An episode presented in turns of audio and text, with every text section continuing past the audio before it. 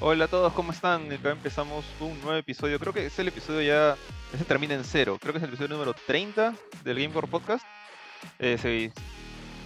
Está, ya llegamos a un nuevo hito. 3, 3 veces 10. Ya pronto tendremos 40, 50, 60 y no sé qué pasará en el 100. De repente vamos a tener 80 años, ¿qué importa?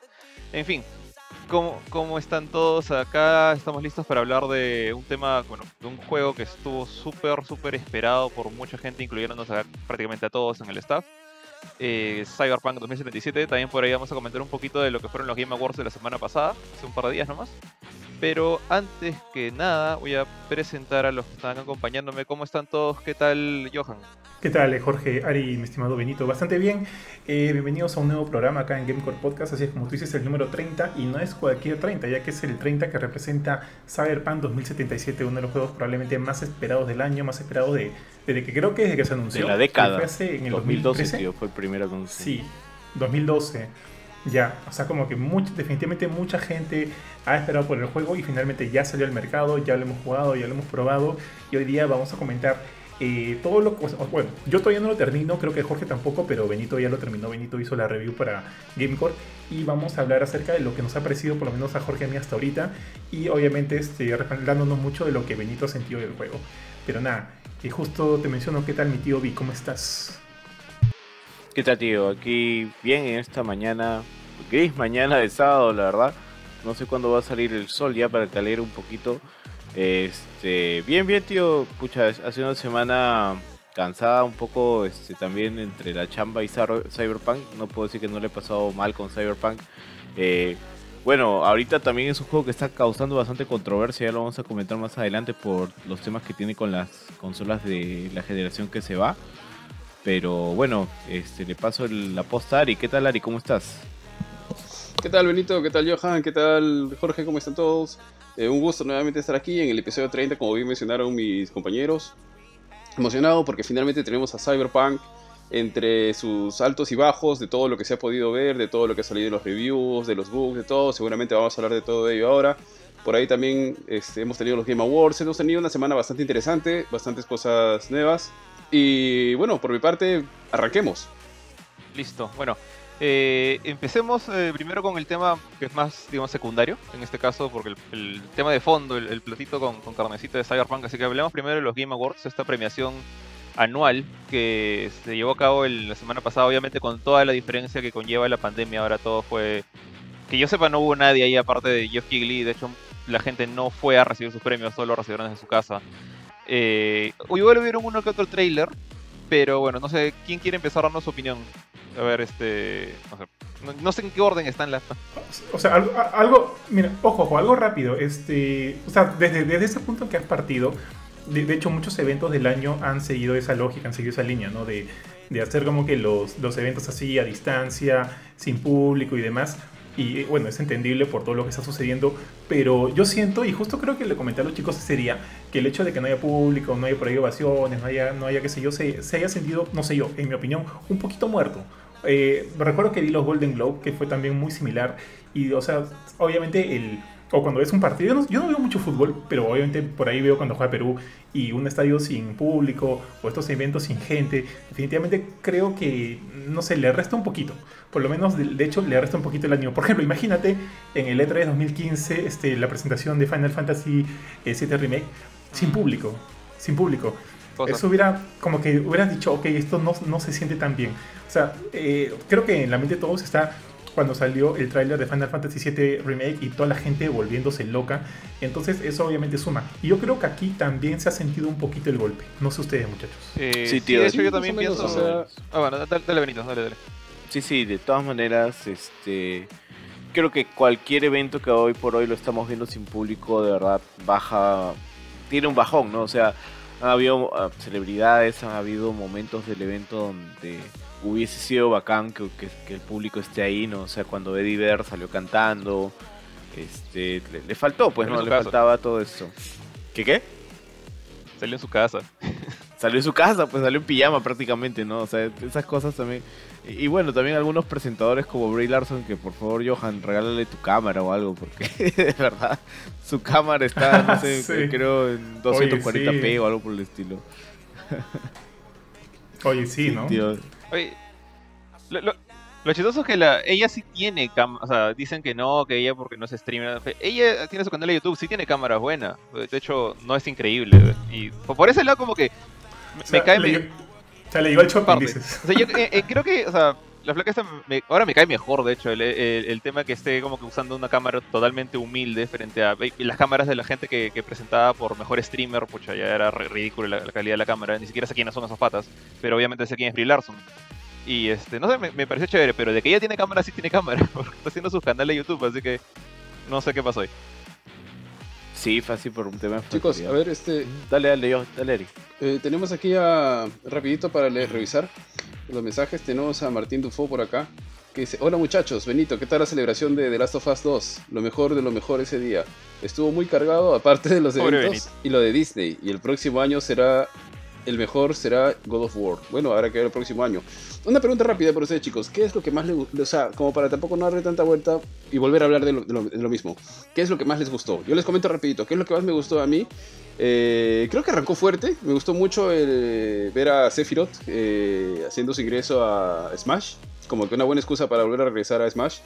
Y lo otro que, o sea, que me gustó fue volver a ver a Perfect Dark. Originalmente, y, saber al menos en qué está trabajando este nuevo estudio de Microsoft. ¿no? Es un estudio que Microsoft ha formado jalando a talentos de varios lugares. Entonces sabía bastante, al menos personalmente yo tenía mucha curiosidad por saber en qué estaban trabajando. Eh, ya, se, ya se rumoreaba que iba a ser Perfect Dark. eh, personalmente esperaba que no fuera Perfect Dark porque me hubiera gustado mucho más que hubieran trabajado en algo nuevo, algo distinto, no estar reviviendo sagas antiguas. A pesar de que Perfect Dark me gustó bastante, yo recuerdo verlo, este, mi recuerdo más, eh, más fuerte del que tengo es de la época del Nintendo 64. Eh, bueno, finalmente igual tampoco no hemos visto gameplay, pero por lo menos este, me gustó un poco por dónde está llevando la cosa, que se parece mucho a lo que ya era pues este Perfect Dark anteriormente, ¿no? Un tema de eh, tecnología, etcétera, seguramente van a aparecer extraterrestres y demás, que es este como sucedió anteriormente, pero al menos ya sabemos eso. Eh, Ustedes chicos, ¿qué fue lo que más les gustó? Bueno, eh, ya, a ver, Este, Dale, en mi caso, o sea, es, es un poco más de lo de lo de todos los años, en el sentido de que los premios se sienten completamente secundarios. eh, incluso voy a decir que algunos ya eran ridículamente predecibles, como el, ganador de, de la noche. O sea, ¿quién, ¿quién no iba a pensar que iba a ganar Last of Us cuando hacen la presentación de Eddie Vedder, hacen la presentación de las chicas de Cobra Kai compitiendo Team Abby versus Team Ellie? Laura Bailey creo que le dieron como 20 minutos para hablar de su premio de mejor actriz. Y lo mismo para, para Neil Druckmann. O sea, ya, si no ganaba Last of Us. y- y al pobre Doom ni lo mencionaron. O sea, desde un comienzo sabías que no tenía la más mínima esperanza. Entonces, por ese lado, creo que los premios son un poco secundarios, hasta ignorables. Y de hecho, varias veces en ese momento era donde me ponía a trailers de Marvel, eh, cuando premiaban a alguien. Pero lo chévere de los Game Awards siempre ha sido y siempre será, creo, los, los trailers de las sorpresas. Es básicamente un- una conferencia de tres más.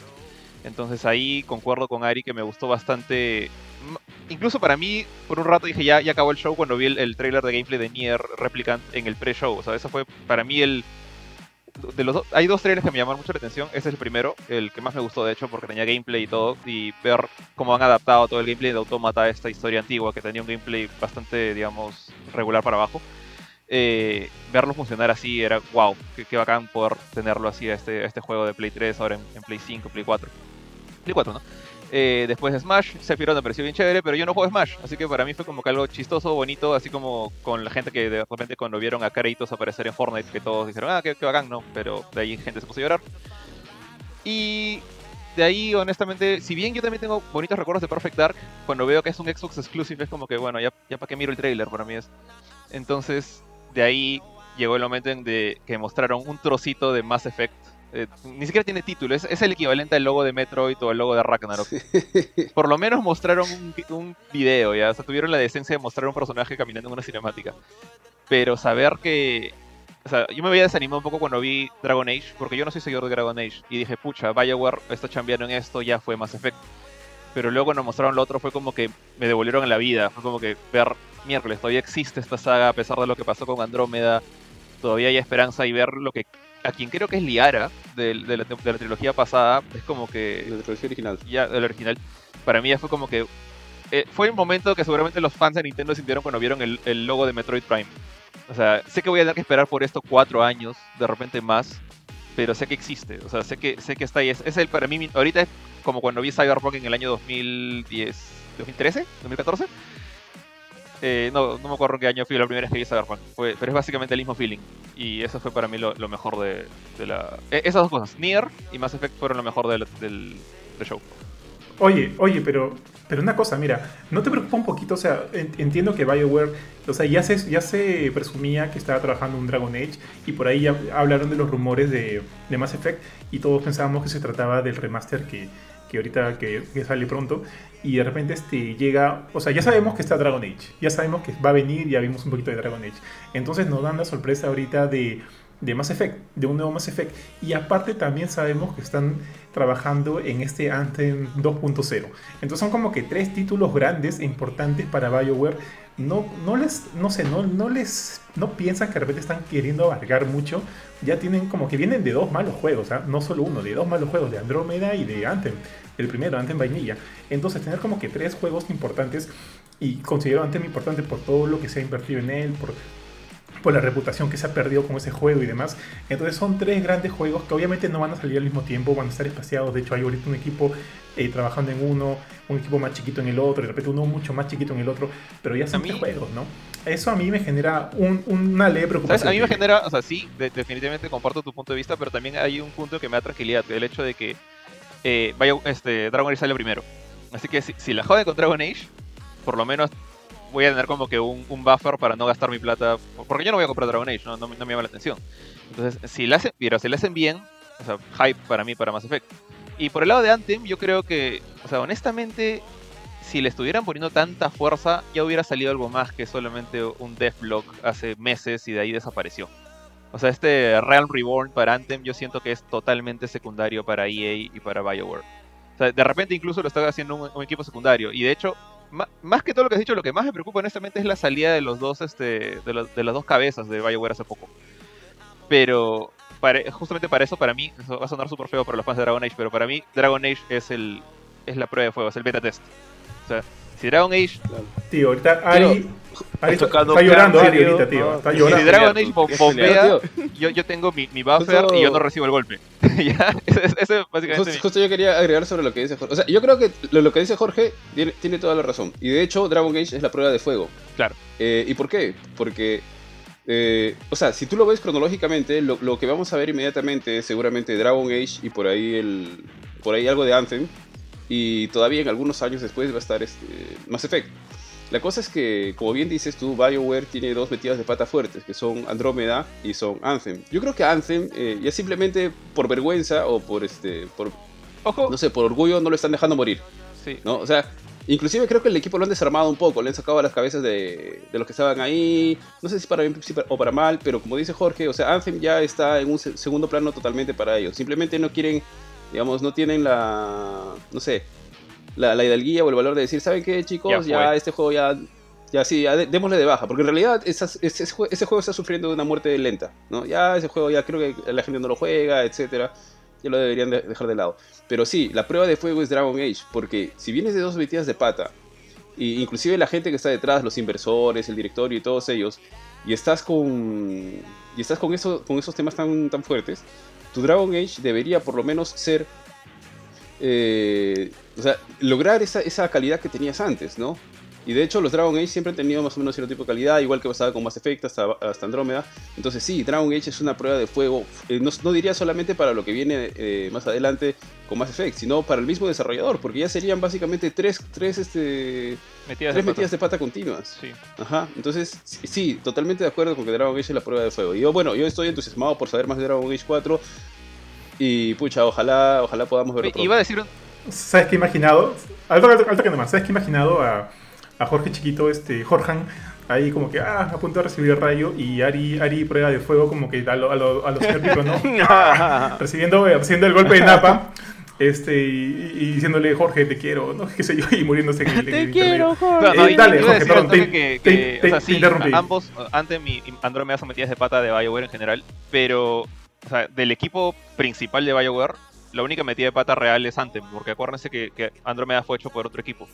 Entonces, eh, si bien Anthem es una metida de pata incluso, yo creo que incluso más grande que Andrómeda. Entonces, por ahí, como de todas maneras, hay muy buenas razones para asustarse y estar nervioso y todo lo que quieras. Eh, pero bueno, una vez repito, no, Dragon Age es la gran prueba de juego. Si Dragon Age sale bien, es que han llegado a corregir sus problemas. Si sale mal, o sea, Level Andrómeda más o menos por ahí, pucha, ya ahí, ahí- ahí yo empiezo a a, temblar un poquito. Se está muriendo de miedo de todas maneras. Pucha, yo, yo voy a decir que, que, que fue lo mejor, o sea, antes de que sigan con, con el juego, pero para mí lo mejor del Game Awards en realidad fue ese numerito al final cuando pasaron la sinfónica con, con, con las canciones este, emblemáticas de los, De los nominados. nominados al juego del año. Esa parte Ah, fue muy buena, a mí me gustó bastante. Yo ahí sí me puse a escucharlo un buen, un buen rato, me quedé- creo que nos quedamos callados incluso y estuvimos escuchándolo. A mí me gusta bastante ese tipo de cosas, ¿no? Ese mashup me gustó mucho, o sea, al menos como diciendo, ya estos son los mejores, ¿no? Ya a uno le vamos a dar el premio, pero todos fueron épicos. Eh, y bueno, de ahí dijeron al ganador y bueno, era obvio, como dijo Jorge, yo también dije desde un principio, va a ganar, o sea, no quiero que gane, pero va a ganar, va a las Part 2, pero bueno. O sea, ya la cantaron demasiado pronto. Eh, En cuanto a mí, yo, yo sí debo decir que creo que no, hay, no ha habido ningún juego que me haya sorprendido así de todo. Por ahí, de repente, este Crimson Desert, que me pareció muy interesante, muy bonito. Pero luego de eso, han habido juegos chéveres, pero ninguno que me haya vuelto loco. O sea, sí, ¿Sí? entiendo el fanatismo de Mass Effect o de Dragon Age, pero sin gameplay, yo todavía no, no me, no me aloco, pues, ¿no? Este, ahora, por ahí juegos, juegos interesantones. Hay uno de, de Warner Brothers que se llama este, Back for Blood, que parecía Sí. un regreso de, Left Left 4 4 Dead, que se veía, sí, se veía bien chévere. O sea, como que sí me imagino jugándolo con ustedes, y eso me entusiasma. O por ahí un juego de es que también, o sea, es low profile y sé que no es un juegazo y lo que quieras, pero yo soy tan fanático de Evil Dead Ah, sí, sí. que sí. me gustaría ver cómo resulta este juego Sí, de sí. Evil Dead The Game. Que parece como que una especie de. Sí. No sé si es un asimétrico, porque por ahí leí un poco de que cuando uno se moría se volvía un Deadite y demás. Pero no sé si va a ser asimétrico o no. Pero luego de ahí la cosa está. Yo siento medio low profile, ¿no? Por ejemplo, este juego con Vin Diesel, que, Uf. que de repente termina siendo muy bueno, de repente, quién sabe. Pero no, no me ha hypeado para nada. Julio, y- ¿Cómo y se llamaba este juego que... Dime. El, el juego que empezaba con la puerta de Silent Hill. Retur- Ah, Returnal. este. No, de Callisto Ah, Protocol. No, no, no, no, ¿no es ese? No, no, no, no. No, es, ese- ese este, es. Returnal, creo que es. De Capcom. Re- Ah. Returnal, ¿no es, Benito? Creo que... de la flaca que regresa y Sí, regresa. sí, sí, que sí, sí, sí, Qué, Returnal, qué sí, mal- sí, sí. malditos fue. Eso Sí, fue sí, muy sí. malo. Eso, Sí, sí, sí, eso ya. fue un golpe bajo. Sí, sí, yo por un momento, por un momento me dio ahí un golpe y dije, oye, oye, y bueno, que no, no fue muy bien utilizado. Yo como te digo, siento que han habido cosas interesantes, pero la premiación a mí, bueno, el, el evento de este año, yo lo digo más o menos, ¿no? Más- o sea, cre- creo que ha sido de más o menos para bien, pero no sé si ha sido la falta de público, o sea, la falta de emoción, la falta del hype, o también como que para mí los anuncios medios tibios, por ahí algunos interesantes, pero en su mayoría para mí tibios. Y eso, Ah, ah, eso es todo, chicos, eso es lo que Ahí con- concuerdo perfectamente con algo que dijo Johan. O sea, de hecho, yo también soy un poco como de que un, un juego sin gameplay para hypearme, pues ya tiene que ser una saga que quiera bastante. Yo soy Mass Effect, yo, yo adoro Mass Effect, la trilogía original. Entonces, por eso es que ha resonado conmigo. Pero así como no resonó conmigo, ponte Metroid Prime, que no me interesa. Entonces, eh, ahí lo que faltó es un juego con, con gameplay puro y duro, como para decir, miren esto, lo que tenemos y sale en el 2021, 2022, de repente del inicio. Eh, como lo que pasó, ponte, la primera vez que mostraron Horizon, para mí fue justamente ver todo el gameplay de la pelea con el, con el robot y toda esa nota, ¿no? Ahora, este. Acá. Pucha, sí. Lo, siento que fue. Yo también concuerdo que fue bastante tibio, se sintió bastante como que. Había pocos anuncios, los pocos anuncios que hubieron eran como que muy poco interesantes o muy early, muy, muy pronto, como, como Perfect Dark, como Mass Effect. Eh, el juego este Crimson Desert que, que dice Johan, a mí me gustó hasta que vi que era un juego de este tipo, tipo Black Desert. Y dije, pucha, de repente esto es un MMO coreano. Entonces, eh, esta, eh, si es un juego de hack and slash, se ve bravazo. Si es un MMO, significa que todo eso son ataques hechos con un clic. Y ahí es donde tengo nervios. Que sea un juego por servicio, eh, ¿Cuál, este, cuál? con membresía. Y si es eso, ya, ya le perdí un poco el interés. ¿De cuál? ¿De cuál? ¿De cuál? Entonces, Eh, Crimson Desert. Un juego que Ah, es que es, un MMO. que se Es un MMO. visualmente Ya, bien Es un bacán. MMO Ya, ya, coreano. ya, ya perdí el interés. O sea, ya, ya siento que es otro, otro Black Desert. Sí. Entonces, honestamente, yo cuando vi los trailers pues de Winter Soldier y, y Falcon, el de WandaVision, el de What If, dije, he estado viendo el, el evento equivocado. Hubiera preferido estar viendo el evento de Disney. Pero Sí, siquiera es un evento, no Sí, es una presentación privada, pero, pero Sí. bueno, eso es lo que yo también sentí un poco de decepción. Oye, rapidito nomás, hay que hablar de lo que presentó Disney Plus, ¿les parece? Así nada más este, para mencionarlos. Este, creo que, bueno, ya dijiste, presentó este como que nuevo tráiler de Falcon and the Winter Soldier, que se ve chévere, ¿ah? se ve bien chévere. Y yo creo que, por lo menos ahorita con todo lo que nos está presentando, siento que Disney Plus va a pagar más a futuro. O sea, van a venir cosas buenas, sí. Ahorita nomás ya el nuevo tráiler de WandaVision. eh, es el What If, ¿vieron el What If de Peggy Sí. Carter? Que también se ve paja, el tráiler de No de solo Loki. Peggy Carter, eran El varios. Yo trailer de Loki, tío. El, el trailer de Loki fue lo mejor.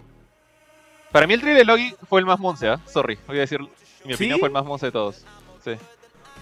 Qué viejo estaba Owen Wilson, Ah, también. Oye, viejo estaba Oye, Owen una, Wilson. pre- Me- una, pregunta tío. ahí, Dije, una oye, ¿qué ha pasado? este, con, con este tema. Owen Wilson, ¿qué personaje está haciendo? Porque estaba igualito al papá Stark.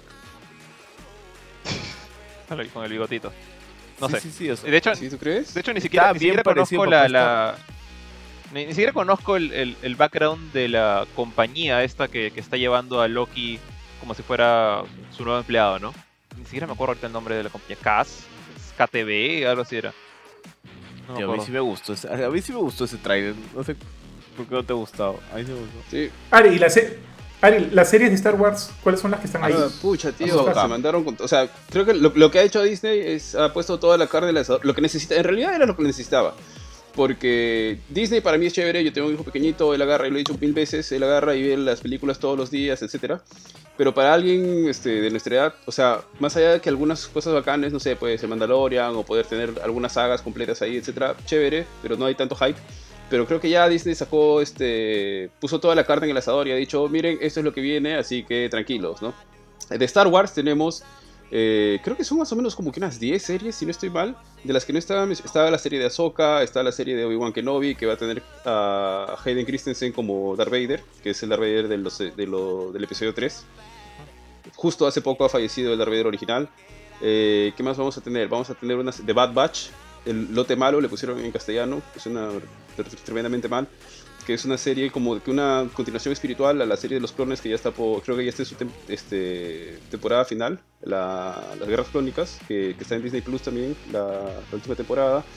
Eh, ¿Qué más vamos a tener? Vamos a tener una serie de Lando, vamos a tener algo de los droides, no sé si me estoy confundiendo en algo de Sí, los droides. eh, hay una serie de droides. Historia de droides. Sí, Como las crónicas de los droides, algo así es. Sí. Sí. Sí, sí, hay unas crónicas droides en, en Disney Plus ahorita, pero son este, animadas. No sé si se van a hacer, van a ser o no igual. Eh, ¿Qué más vamos a tener? Que me estoy olvidando. Uh, ah, hay una serie que mucha gente está pensando que se llama. eh, que va a ser algo relacionado a Darth Plagueis, que se llama El Acólito, puede ser, de Acolyte, Sí, cual. si no me equivoco. Sí, y luego está la, la serie de, de Diego Luna. ¿Cómo se llama este pata? Este, Ando. Su apellido. Ah, Andor. No, no, no, Andor, no, Andor, Andor. Andor, Andor, Andor, Andor, sí. Andor. Y- y- sí, sí, sí. Es como Endor, pero con Andor A. Cassian, creo que se llama él, ¿no? Sí. Sí. Eh, no sé si, si me está faltando algo más, pero a- así al igual que hay varias de, o sea, de Star Wars que se ha mostrado, creo que no han mostrado trailers de Star Wars, ¿o sí? Se han visto Sí, algunas cosas eh, en Bad Batch. Bad Batch tuvo algunas trailer. entrevistas. y Ah. Bad Bad Batch tuvo Ah, trailer. sí, Bad Batch tuvo trailer.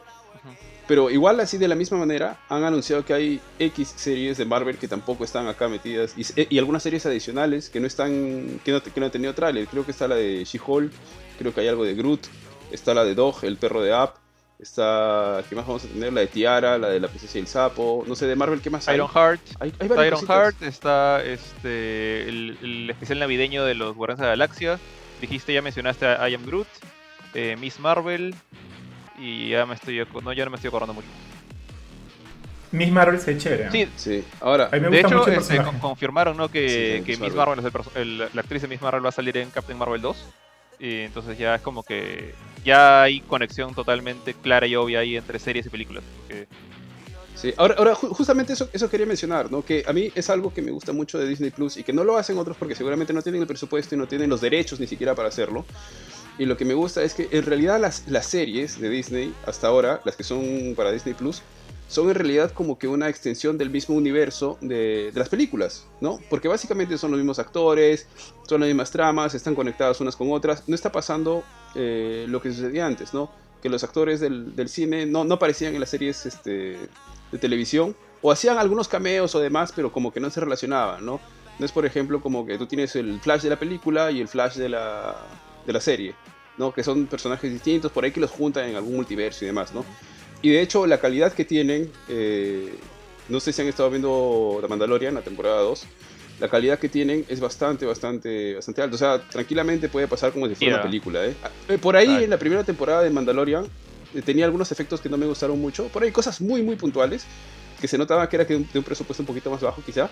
Pero de ahí, la, o sea, no sé, al menos a mí personalmente me parece que las series que tiene ahora eh, de Mandalorian tranquilamente puedes pasarlo como una película, ¿no? Y para la gente que estaba viendo de Mandalorian, pucha, no sé si han visto esa temporada, pero hay varias cositas no bacanas que han aparecido. no, no, no, no voy a decir nada más. Todavía no, no, todavía no veo la de ayer en la noche. No, no, tranquilos, no voy a decir nada más. Solamente la, la recomiendo. Sí, yo tampoco, así que ahí nomás. Y rapidito, solo ya antes para pasar a Cyberpunk, muchachos, eh, yo creo que han visto todos esos este, bombardeos que han habido de todos los personajes que van a salir supuestamente en, el nuevo, en la nueva película de ah, Spider-Man sí, de Marvel. Spider-Man 3. Eh, dice, brother, casado con mi hermano, Fandango, todo el mundo va a aparecer en la película, brother. Ya, eso está eh, mal. ¿Qué, opi ¿qué opinan ustedes hermano. de eso? ¿eh? ¿Qué opinan de ustedes de eso? Yo, yo, yo estoy, o sea, pucha, eso justamente lo discutimos ayer en el podcast de Samuel de, de cómics. Eh, mi opinión es la siguiente, mira. Si van a meter a Toby, Andrew, y, y, ojo, o sea, son el Spider-Man de Raimi, el Spider-Man de Webb, o sea, los Spider-Man antiguos. No, no es Andrew Garfield interpretando a Flash Thompson, no, no es nada de eso. Bueno, Flash Thompson ya existe. No, es, no es un personaje nuevo, a, eso me refiero, en el MCU, sino es un personaje traído de otro, de otro universo pasado. Eh, entonces, en ese caso, si es ese el, el caso, eh, yo quiero que sea un cambio de menos de un minuto. De repente en algún momento se encuentra con Doctor Strange, le muestra, o Madame Web de repente ya tiene actriz y le muestra pues este, diferentes multiversos, diferentes arañas y ve pues en una pantalla gigante de, de 20 por 20 con un montón de pantallitas una en la que sale Toby y Toby lo saluda o le levanta el dedito. La otra en la que sale Andrew matando a Gwen. Así, y, eso es todo. Porque sea, si, van a meter al personaje, si van a meter a, Alfred Molina, y va a ser el nuevo Octavius del MCU, así como J.K. Simmons volvió a ser Jameson, pero un nuevo Jameson. Pucha, yo, bravazo, me encanta el trabajo de Molina, está perfecto que esté ahí, bienvenido sea. Pero si están transportando al Octopus de otro mundo, al Electro de otro mundo, ahí yo siento que justamente va en contra de todo lo que ha hecho Disney. O sea, Disney ha tenido todo el cuidado y todo el, voy a decir entre comillas cariño porque es más plata, eh, de interconectar sus series con sus películas, con más de, 20, más de 20 películas todas funcionando casi a la perfección entre ellas, para que venga Sony y diga, bueno, nosotros también tenemos esto, pero tenemos multiverso donde todo funciona, a la mala. Y pum, Toby, Andrew, todo a la mala. Y eso es lo que no me gusta. O sea, el hecho de no tener el cuidado necesario. Y eso es algo que, por ejemplo, sé que hay gente que le encanta, ¿no? El, tema de que pasó con el Arrowverse y Crisis en Infinite Earths en el CW, donde metieron a el, Bat, el, Superman de Brandon Root, el Superman de Smallville, porque había viaje interdimensional. Qué fácil es meter personajes así, pues. Y eso es lo que no quiero que pase. Si es un cambio de 10 segundos, bacán, háganlo. Pero si es algo importante, pucha, no, ojalá no. Oye, pero a mí me deja la duda, o sea, todo esto está confirmado. Sé que lo de Alfred Molina sí está confirmado y sí va a rezar con el papel del Doc Ock. Y creo que también el de este, el de, ah, el de Electro. Eh, pero todos los demás son rumores, son confirmaciones, ya se ha dicho, ya han hablado, han visto, los han visto en el set, qué sé yo, o la gente está como que simplemente hypeándose y lanzando bombas. Pucha, yo espero que sea. ¿Alguno los... sabe si eso es oficial? Uh, yo sé yo que es oficial que... Molina y Electro. Yo creo que con eso ya podrías ir diciendo que lo, que el otro está casi, casi, ¿eh? porque o sea, si están trayendo pues a un Alfred Molina este como Doctor Octopus de la antigua generación, a Jamie Foxx de Electro. Mmm, o sea, tiene, tiene sentido pensar que lo demás viene. ¿no? O sea, no cree. A menos de que solamente sean los villanos, ¿no? Pero igual. Igual, o sea. Hay, hay una cosita que me da esperanza y es que, que Jamie Foxx dijo que esta vez. perdón, esta vez no va a ser azul. Entonces no puede ser el Electro de, Amazing, es, es otro Dylan, ¿no? Dylan, otro Electro. Entonces, pucha, ojalá así sea. O sea, a, mi gusto. Sí, tío. Sí, tío, sí, sobre eso la verdad que pucha, yo no le tengo mucha fe. Nostalgia, me gustaría volver a verlos, pero ya hay una película de, de un multiverso, que es la de Miles Morales, que es una gran película. Eh, no sé para qué tratar de revivir la misma fórmula más allá de jugar con la nostalgia y demás. Eh, como dice Jorge, a lo mucho me gustaría ver así como que cameos muy rápidos y demás. No, no desarrollen otra película, empiecen a, a mixar todo, porque también es una, es una salida fácil, ¿no? Finalmente se puede meter absolutamente cualquier personaje con esa excusa de, de los universos paralelos, ¿no? Entonces no, no es así como que, wow, eso es lo otro. Chévere por la nostalgia, pero ahí nomás, no preferiría que estén haciendo otra cosa. De acuerdo, yo estoy totalmente de acuerdo. Ahora sí, muchachos. Tíos, an- antes de pasar, me permiten leer los comentarios para pasar a Cyberpunk. Ya, a ver, Martín Dufo nos mencionaba, hice una pregunta de cuál era mejor, Cyberpunk y Valhalla. Los dos son muy buenos juegos, pero decidí comprar Valhalla ya que ya está para PlayStation 5, eso inclinó la balanza. Aparte compré también Demon Souls. La premiación estuvo chévere, obvio, sin gente, como que le falta algo. Pensé ver el trailer de Silent Hill, pero no sé qué pasa con el juego. También esperé ver algo más de God of War. Bueno, de God of War creo que estamos todavía un buen tiempo. Eh, como bien repite Jorge cada vez que hablamos sobre esto, God of War solamente hemos visto un logo, pero de Horizon Zero Dawn, la, segunda parte, hemos visto gameplay, hemos visto trailers, etcétera. Entonces, la verdad es que God of War parece más lejos a pesar de que hayan dicho que sale el próximo año. En cuanto a Valhalla y Cyberpunk, justamente ahora vamos a hablar de Cyberpunk, ya hemos hablado de Valhalla antes. Eh, quizá más por un tema personal, tendrías que evaluar en ese caso qué es lo que se pega más a tus gustos.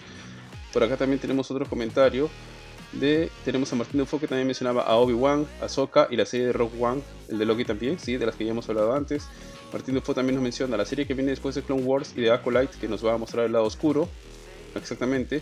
Y Martín Dufo nos decía, y en Netflix Cobra Kai con la reaparición de la chinita y el sobrino en Okinawa, que efectivamente tuvieron también una presentación especial ahí en, en The Game Awards y creo que de hecho fue Martín Dufo quien nos dijo quién era exactamente porque yo solamente recordaba al nuevo antagonista del, del tráiler de la tercera temporada, de- pero del último tráiler que acaba de salir. También nos decía Martín Dufo, se vocea el actor de Winter Soldier como el nuevo Luke Skywalker. Eh, o sea, Años. eso es creo que algo más que... Hace años lo quieren poner Sí, al pata.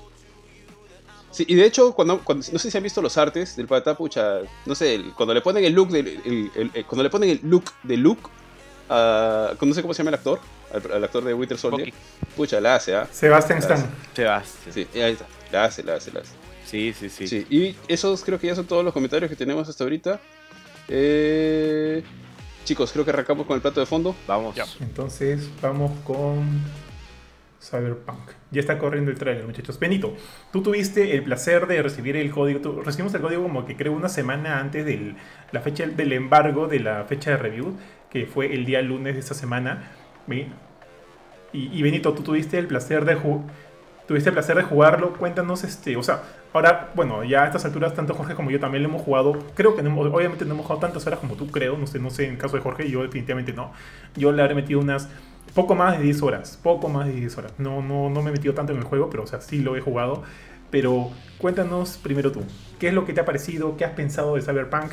Eh, cuéntanos un poquito tu experiencia con el juego, mi estimado tío Gab. Bueno, tío, si vamos por partes, cuando yo recibo el juego, bueno, este, la verdad es que la experiencia en PC fue, fue muy buena, o sea, desde el principio. Eh, sí habían algunas cositas, algunas observaciones que incluso yo, yo iba conversando contigo, iba conversando, o sea, les iba comentando cómo, que, que, oye, un ratito, este, que que no me cuadraban por, por unos pequeños por unos pequeños este, detalles que al final terminaron siendo bugs que todavía no habían arreglado y que los arreglaron con un parche ya casi casi casi llegando a la fecha límite del embargo. Este pero para mí Cyberpunk o sea en, en temas de la calidad gráfica en temas de la calidad de la historia yo estoy completamente atrapado en el juego eh, me gusta un montón. Eh, creo que lo voy a jugar más que lo que, mis juegos favoritos que han sido Skyrim y que han sido este eh, Vampire the Masquerade. Probablemente lo voy a meter igual tantas horas. Voy a ju- jugar todas las líneas que puedo. Eh, Es divertido porque incluso en el stream yo intentaba tomar las mismas decisiones que había tomado cuando empecé a jugar el juego. Este. Y no me salía igual. O sea, no, no sé qué, en qué momento creo que cambié algún diálogo y muchas de las reacciones de los personajes no eran las mismas. En algunos momentos este, intentaba hacer sigilio, no me salía de sigilio porque A o B pasaba y no iba a estar recargando, entonces este, ya iba la acción y eso también te cambia bastante la reacción que tiene la gente con hacia ti. Y en otros momentos, por ejemplo, uno en el que entro a Clouds, que es este, una especie de prostíbulo que hay en el juego, eh, este, eh, cuando yo lo jugué la primera vez, yo fui al, disparo. Y esta, y esta dije, ya, vamos a intentar hacerlo en sigilio para el, para el stream. Y me salió el sigilio y, y cambia todo. La interacción que tienes con los personajes cambia. O sea, ya te sientas a conversar con ellos en vez de estar amenazándolos con una pistola. Con el pata final que hablas, ya no lo matas, sino que al final terminan como una especie de negociación y terminas rescatando. Y es, o sea, todos esos pequeños detalles, esos pequeños cambios hacen que el juego, a pesar que esté, esté jugando nuevamente o intentando seguir la misma línea que jugué eh, en mi partida anterior, que fue muy parecida, este, cambia mucho, mucho, mucho. O sea, y, se convierte en un juego no completamente nuevo, pero se convierte en una historia nueva. Y como este es un RPG y está basado en la historia, es lo que más me gustó. Ahora, este, yo, como estoy diciendo ahorita, hablo desde mi experiencia en PC. no, tuve ningún problema con los gráficos, incluso cuando el juego ya fue live. Eh, hubo un parche de Nvidia que hizo que el juego incluso se viera mejor y que los FPS mejoraran este, y que la, performance sea mucho mejor de lo que yo ya había estado viviendo. Este, me animé incluso a ponerle el RTX a intermedio y jugar con eso, streamear con el RTX intermedio y los frames eran estables y la performance era impecable. Y sí, me encontré con un par de bugs que no había visto cuando empecé a probar el juego, incluso este, para la review. Que solamente uno, uno fue muy gracioso porque es como que Jackie empezó a flotar en el aire y veías cómo se iba subiendo, como que es un bug común en muchos juegos de mundo abierto donde algunos personajes flotan. Y este, pero otro que sí fue fastidioso y me obligó a recargar en el stream, en el cual la cámara automáticamente miraba los pies, miraba los pies, hiciera lo que hiciera la cámara miraba los pies. Incluso pasó una cutscene y todo un tema, o sea, como una especie de intermedio por, por la escena que estaba jugando y el bug seguía y tuve que recargar la escena para poder este para poder seguir jugando. Pero este a mí me gustaría escuchar qué, les ha parecido a ustedes o sea yo les di mis impresiones con eso le pusimos un 10 porque para mí el juego está muy muy bien logrado eh, el nivel de historia el, nivel gráfico el nivel técnico este las tomas de decisiones como las pequeñas cosas que el efecto mariposa del juego en sí no o sea las pequeñas cosas que puedes hacer en el punto A que van a afectarte hasta el punto Z ya, mira, este, ya sé, de cajón, justo ahorita que estamos hablando del principio del juego, yo te hablo un poquito de mi experiencia acerca de la primera parte y ya lo discutimos antes, o sea, estuvimos comentándolo justo antes de iniciar el podcast contigo, creo que ahorita me estaba ahí.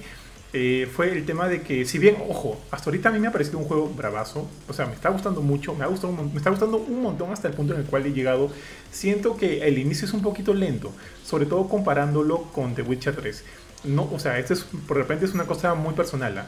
Pero a mí eh, con The Witcher 3 desde un inicio me agarró, este, me, este, le encontré el, clic al, juego y desde el primer momento yo estaba como que totalmente sorprendido y encantado por este mundo, queriendo ir a la acción y ir a, a, pelear por aquí, por allá, por allá. Yo siento que este Cyberpunk 2077 se toma un poquito más su tiempo. Y justo comentando contigo, Benito, o sea, esto es muy de acuerdo al juego de rol que es, porque es un juego de rol y, como que siente, se toma su tiempo para sentar las bases, ¿no?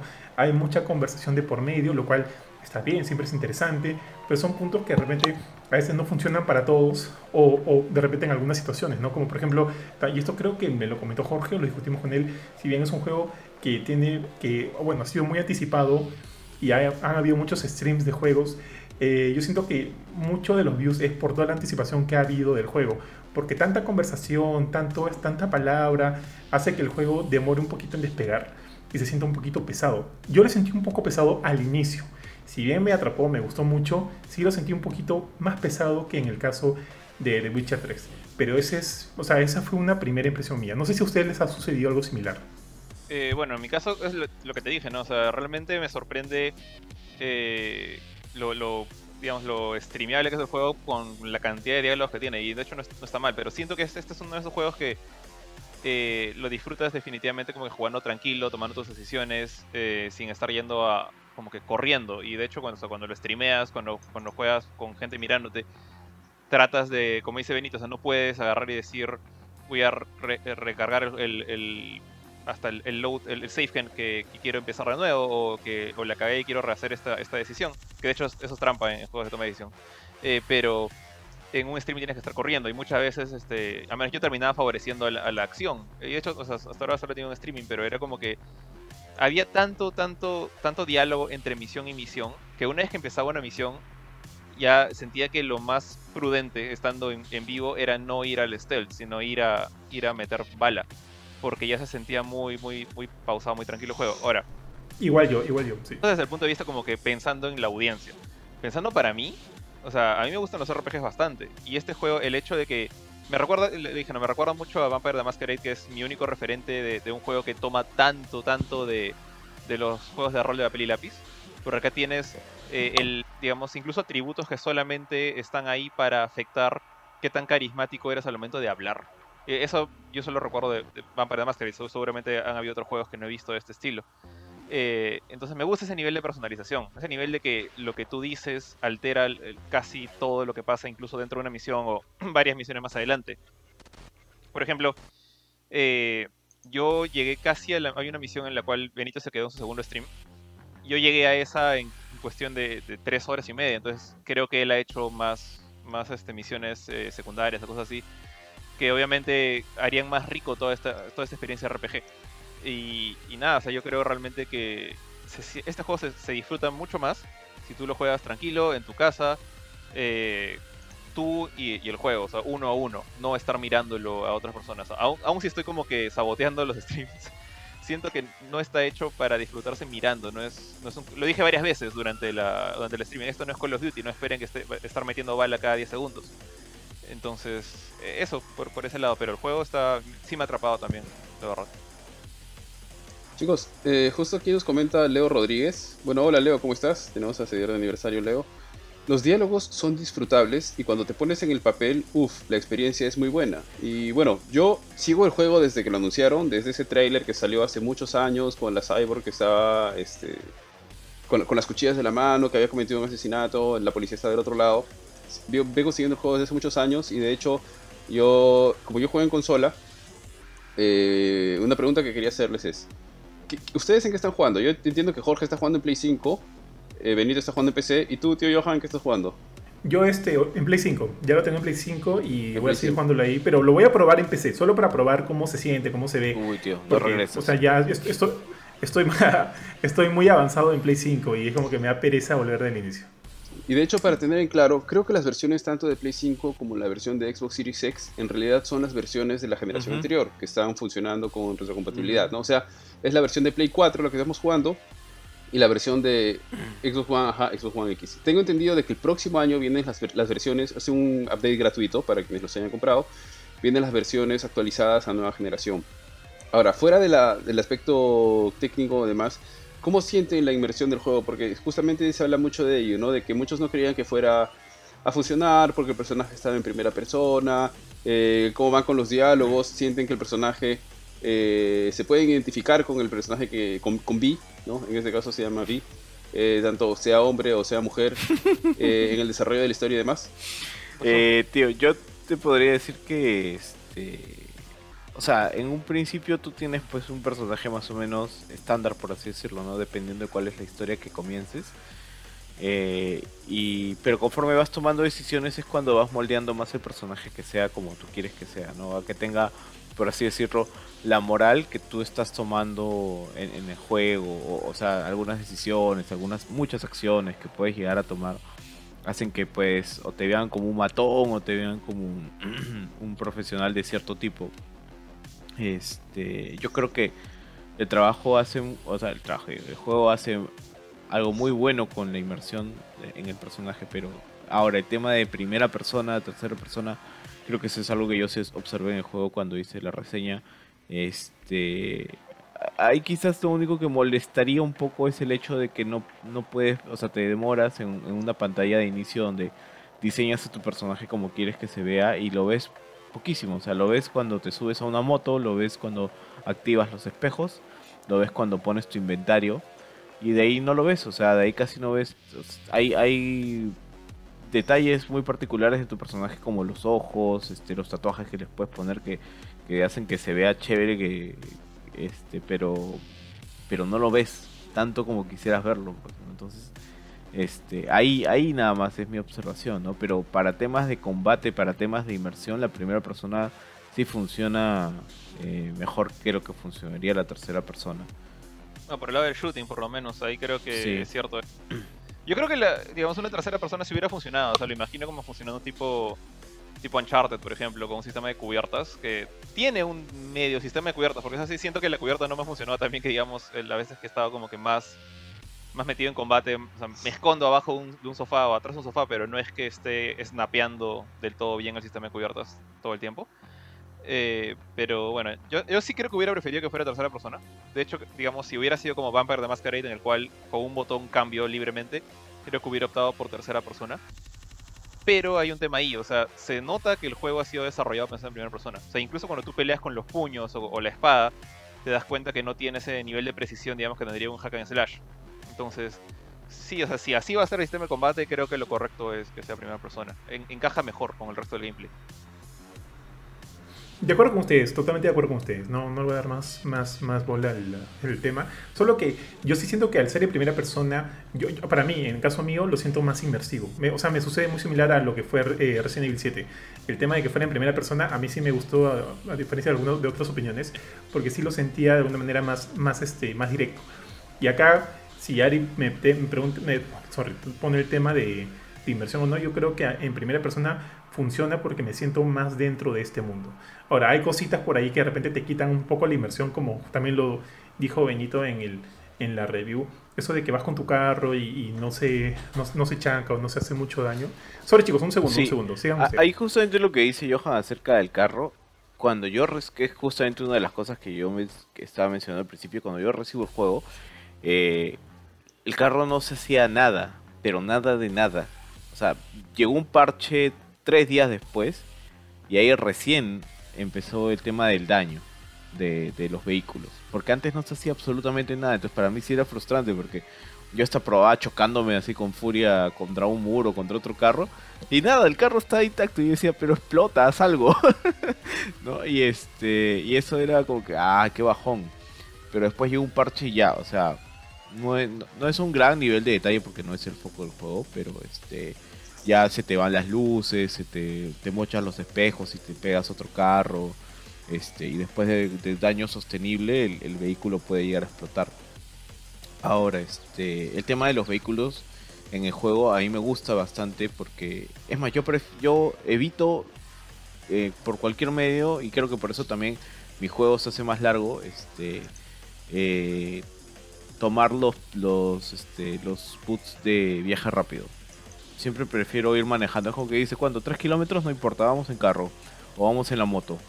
Pero vamos porque me gusta ver la ciudad. eh, No soy tan bueno manejando en, en- en este, en el juego. eh, Soy tan- igual de malo que en, que en GTA. Incluso hay una misión secundaria de carreras de autos que la tomé, pero todavía no la hago porque, este, porque creo que voy a fracasar.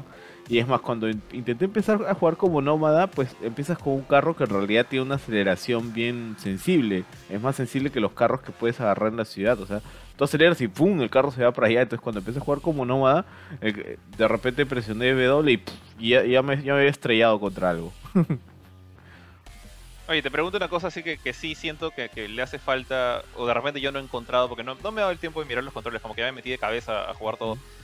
Hay un botón de, de freno este, manual, el freno de mano, Como drift, El, para hacer el drift. cuadrado, ¿no es? este con al menos en O la sea, compu yo lo hago me ha ligado con, este, con con barra espaciadora. Con barra espaciadora cuando estoy X. cuando estoy dando Ya. una curva, ahí este le meto barra espaciadora y ya, y, y no, no me voy a la B. Pero, ¿no?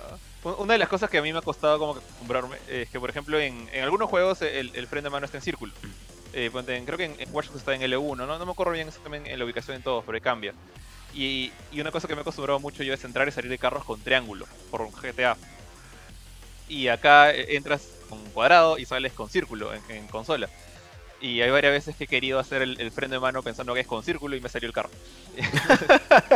O al menos he estado, he estado asumiendo, o sea, yo ya por inercia, por inercia para mí siempre el cuadrado es on brake, o sea, freno de mano, no, no, no el brake del, del L2. Y, es como que doy una vuelta proto cuadrado, con, o sea, como que zigzagueándolo con el L2 y doy como que unas curvas así relativamente perfectas. A mí el driving me ha gustado, pero siempre he asumido que el freno de mano era el cuadrado, a menos que he estado engañándome con el por un efecto placebo, qué sé yo. Voy a probar ya. Voy a probar porque he utilizado el, el triángulo, he utilizado el círculo, que fue donde me salí del carro. eh, y, y estoy seguro que he utilizado el, o la X o el cuadrado. Entonces, de repente he usado el que no, el que tú no dices, y voy a, voy a hacer la prueba. Oye, ahora un tema, un tema. Ustedes, este, bueno, yo sé ya cuál es la experiencia de Benito. Por ejemplo, yo en Play 5, eh, felizmente, porque a comparación de todo lo que se ha venido diciendo y los memes que han, que han aparecido, yo no he tenido, no he sufrido ningún bug. Memes. Sí. No he, no- no he sufrido ni, uno, estoy- ni uno. ¿Tú sí, Jorge? Eh, no sé si yo jugué, yo creo que jugué al mismo tiempo que tú, o sea, no creo que haya jugado antes que tú, pero de hecho hubo un parche, hubo un parche hace poco, así que de repente arreglaron unas cosas, pero yo eh, tuve el streaming, el, el streaming que hice el primero que jugué, y hay, hay varios bugsitos, pero son, y esa es una cosa que sí voy a decir que, que me fastidia un poco de la, de la gente más quejona, que, o sea, si fuera un bug, y eso, en el streaming se me coló el juego, se cerró y me mandó de frente al, al- al sistema operativo del, del Play, ¿ah? o sea, sí hubo un bug feo. Entonces, eso que dejarte todo lo que quieras. Se te borra el save, que dejarte todo lo que quieras. Pero pucha, porque ves un personaje en pose T que es completamente secundario a la mitad de una discoteca entre mil otros que están bailando. O sea, yo ponte, cuando entré a la discoteca esta donde te encuentras con... Yo, yo empecé con un corpo, con un personaje corporativo. Entonces cuando conoces a Jackie, lo conoces en una discoteca. No sé si es igual para los otros dos personajes. Tú llegas a la discoteca y en el camino hasta donde está Jackie, que es tu pata, el, mexicano, el, agarrado, eh, habían varios personajes de un mismo, un mismo tipo de personaje que o sea, se repiten los modelos, ¿no? Que era como una, una chica gordita con, con shortcito corto y estaba así en pose T. Y todas las mismas chicas de ese modelo estaban en pose T. Eh, habían 3, 4 paradas por ahí. Yo pensé que eran maniquís. Me acerqué y, y te hablaban y eran estaban en pose T. Entonces, bug 1, ¿qué me importa? No, no- me hizo daño la misión. Bug 2 fue que este, en una parte cuando terminas la misión para recuperar este droncito de que tiene que es como arañita, eh, Jackie está caminando hacia afuera, está yéndose a su carro, o sea, no me acuerdo si era una moto o un carro, era un carro, eh, para irnos de, la misión, ¿no? Para decir chao ya, trabajo, trabajo completo, y en lo que cruza la pista viene, un, viene una camioneta. Y a mí me habían atropellado antes, sabía que dolía. Entonces me, me frené y dije, o sea, ahorita atropellan a Jackie, a ver qué pasa. La camioneta atropelló a Jackie, pero Jackie mismo, mismo Hulk siguió para adelante y la camioneta, al, al momento de hacer contacto con Jackie, desapareció. El, el conductor quedó volando en el aire en pose de, de sentado y luego también desapareció. E incluso hubo, un comentario en el stream que decía como que Jackie es tan, es tan power que desintegra los vehículos. Y eso fue lo que pasó. Pero, pero yo me reí nomás, es como que, ¿esto en, en qué te afecta? Y, la, y eso sí, los, los, esos videos y bugs que he visto de que la ciudad no carga las texturas, los personajes se ven horribles, nunca me ha pasado. Y estoy pensando que ahí eso solamente va a pasar en Play 4 básico o Xbox One básico, porque ni en el. Porque estoy asumiendo que el Play 5 es un equivalente al Pro. Y nunca me ha pasado eso. Ya, sí, ya, me acordé de un bug, pero igual, o sea, no, no me rompe para nada el juego. Es justo casi al final de la primera misión de, de Heist, donde, no, no voy a spoilear porque probablemente hay gente que no lo ha jugado, donde ocurre un asesinato y tú estás con Jackie en un cuarto de hotel. eh, y, y, o sea, ven el asesinato y, este, bueno, la persona muerta... Alto spoiler era, alto La, spoiler. la- la persona muerta está en el suelo y de repente este, viene la otra, eh, creo que se arrodilla y de repente se queda arrodillado todo el tiempo. Y porque luego entran más personajes y se siente como si, como si esta persona no debería estar arrodillada, sino también eh, como, eh, caminando con estos otros personajes, pero se queda arrodillado inmóvil. Pero luego de, de unos minutos, se, o sea, se repone, se repone. Ese es el máximo bug que he tenido. De ahí he tenido persona- personas en T, me han cargado todo bravazo, así que no sé, no, no, no sé de dónde vienen tantas quejas en realidad, pero como dice Jorge, de repente son de, los, de las consolas más básicas, de la Play 4 estándar y la Xbox One estándar, porque fuera de eso, menos mal, eh, mi experiencia ha sido relativamente flawless, puedo decirlo. Chicos, aquí tenemos un comentario de José María Durán Misari. Bueno, en realidad manda saludos. Saludos para ti también, José María. Dice, profesor Smash, buenos días. Saludos a Antonella. No sé qué significa. Ya, mejor no hay que decirlo. Anto, Anto, Eh, Antonella, este, este- nuestra buena amiga. Pero este. Pero Smash mejor no, no. Ahí nomás, tío. Dios, eh, a ver, ya han hablado un poquito de los bugs, de la inversión. Un aspecto fuerte, y de hecho este es el aspecto seguramente uno de los más fuertes que mete siempre CD Projekt Red en sus juegos. Bueno, lo hemos podido ver a lo largo de The Witcher. Y me imagino que aquí también se repite bastante. He tratado yo de no spoilearme, les pido que no spoileen de igual manera, pero sobre la historia.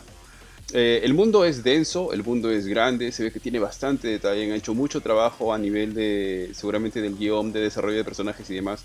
¿Ustedes cómo han sentido o cómo sienten, bueno, este, Jorge y Johan todavía están en, progresión, pero cómo sienten la historia? ¿Cuál ha sido su apreciación de ella? ¿Se desenvuelve bien? ¿Tiene muchos altos y bajos? ¿Tiene eh, matices y demás que la hacen interesante y uno realmente se engancha? Mira, tío, a mí, a título personal, me gusta mucho la historia. Este, no depende mucho cómo la quieras vivir en realidad, en el sentido de que tú puedes tomarte mucho tiempo en hacer algunas misiones secundarias que van a sumarle mucho más a la historia principal, este, porque todo, todo tiene un efecto mariposa en el juego, todo está relacionado, es una ciudad al final, o sea, una ciudad grande relativamente, pero al final chica en el tema de, de las interacciones con los personajes. Y este eso hace que, que, digamos, la historia, si tú solamente juegas la historia, pues vas a tener un final que no necesariamente es el mejor final que te puedes conseguir. Este, y, y no va a ser probablemente tan divertido como si hubieses hecho varias misiones secundarias que van a afectar a ese final, lo van a cambiar y te van a hacer este, que el juego cambie bastante, ¿no? Este, a mí me gusta mucho la, narrativa del juego, me gusta el paso de, la historia, pero por momentos yo, yo siento, o sea, yo, yo entiendo que hay gente que le va a parecer lento, que va a decir, pucha, esta parte de la historia se ha puesto medio densa, ¿no? Pero es que es una historia así pues futurista que, que cuestiona algunos temas de, de, cómo la tecnología está afectando a la gente, que cuestiona mucho este, temas morales, este, y eh, temas del, mismo crimen, porque es un mundo del crimen, esa ciudad es, no pues ciudad gótica sin Batman, pues, Entonces, este, sí tiene mucho eso, ¿no? Eh, y, creo que es ese tema de los mundos bajos, este, Jorge, que hace que uno recuerde mucho a, a Vampire the Masquerade, porque vas mucho por esos lados oscuros de, de una ciudad, vas este, a los bajos fondos, por así decirlo no solamente en temas de, crimen, sino de hasta tipo de películas snuff, compra de, de, material ilegal, ¿no? Entonces el, eh, minijuego este de, editar las películas, me imagino todo lo que pueden vender ahí con estas películas. Claro, claro, claro. Entonces, este, todo eso es este a, mí me evoca mucho a Vampire the Masquerade no es un es un juego de, bajo mundo no es un juego así de este donde vas a ir a, a, lugares bonitos. Incluso si llegas a ir a cuando llegas a ir a lugares bonitos, siempre es desde ese punto de vista de, de que este, o sea, estos están en estos lugares bonitos porque han hecho cosas malas y han llegado ahí siendo así. Claro.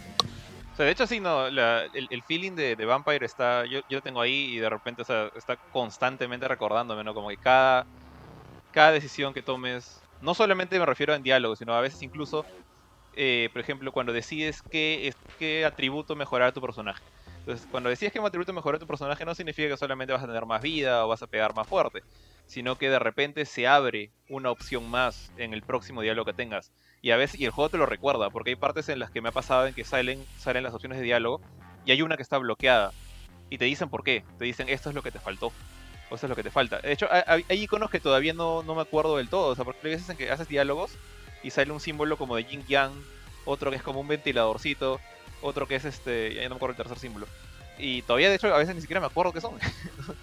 es una cosa que vas aprendiendo, que de repente recién en tu segunda, tercera jugada te acuerdas más y, o de repente ya puedes predecir, ah, acá me acuerdo que había un diálogo que no pude acceder porque no tenía el suficiente eh, body, creo que es uno de los atributos, o sea, de fuerza, que es una, una parte en la que te dan la opción de meterle un balazo a un enemigo o tumbarlo con una llave física para no matarlo y la opción de la llave no está porque no tenía suficiente fuerza. Yo me había dedicado más a mejorar mis disparos.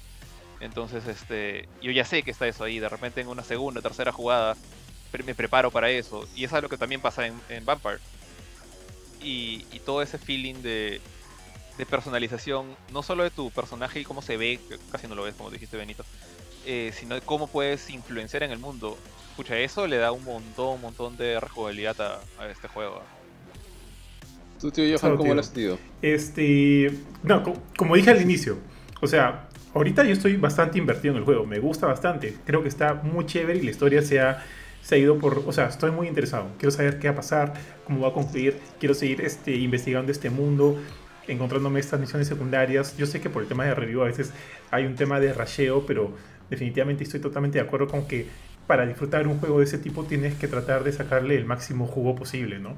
No solo, no solo vayas por el camino principal, sino explora, conoce, encuentra, genera tus propias este, aventurillas dentro de, dentro de Night City, que me parece una ciudad que vive y respira muy chévere. Entonces, en ese sentido, creo que si bien al inicio la narrativa puede empezar un poco lenta, despega bien. Y ya digo que sí, estoy totalmente interesado en saber qué es lo que va a pasar en Cyberpunk 2077.